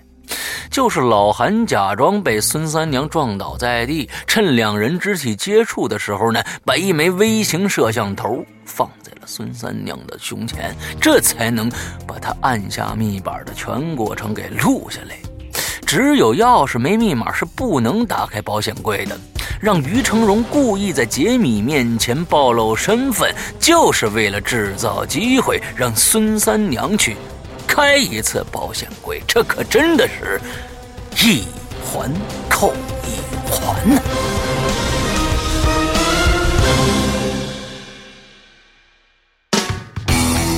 刚刚你听到的是《鬼影人间》高智商悬疑系列音乐广播剧，更多精彩，请关注《鬼影人间》新浪官方微博。苹果手机用户 App Store 搜索《鬼影人间》即可免费下载精彩 APP。准备好了吗？烧脑的剧情在等着你。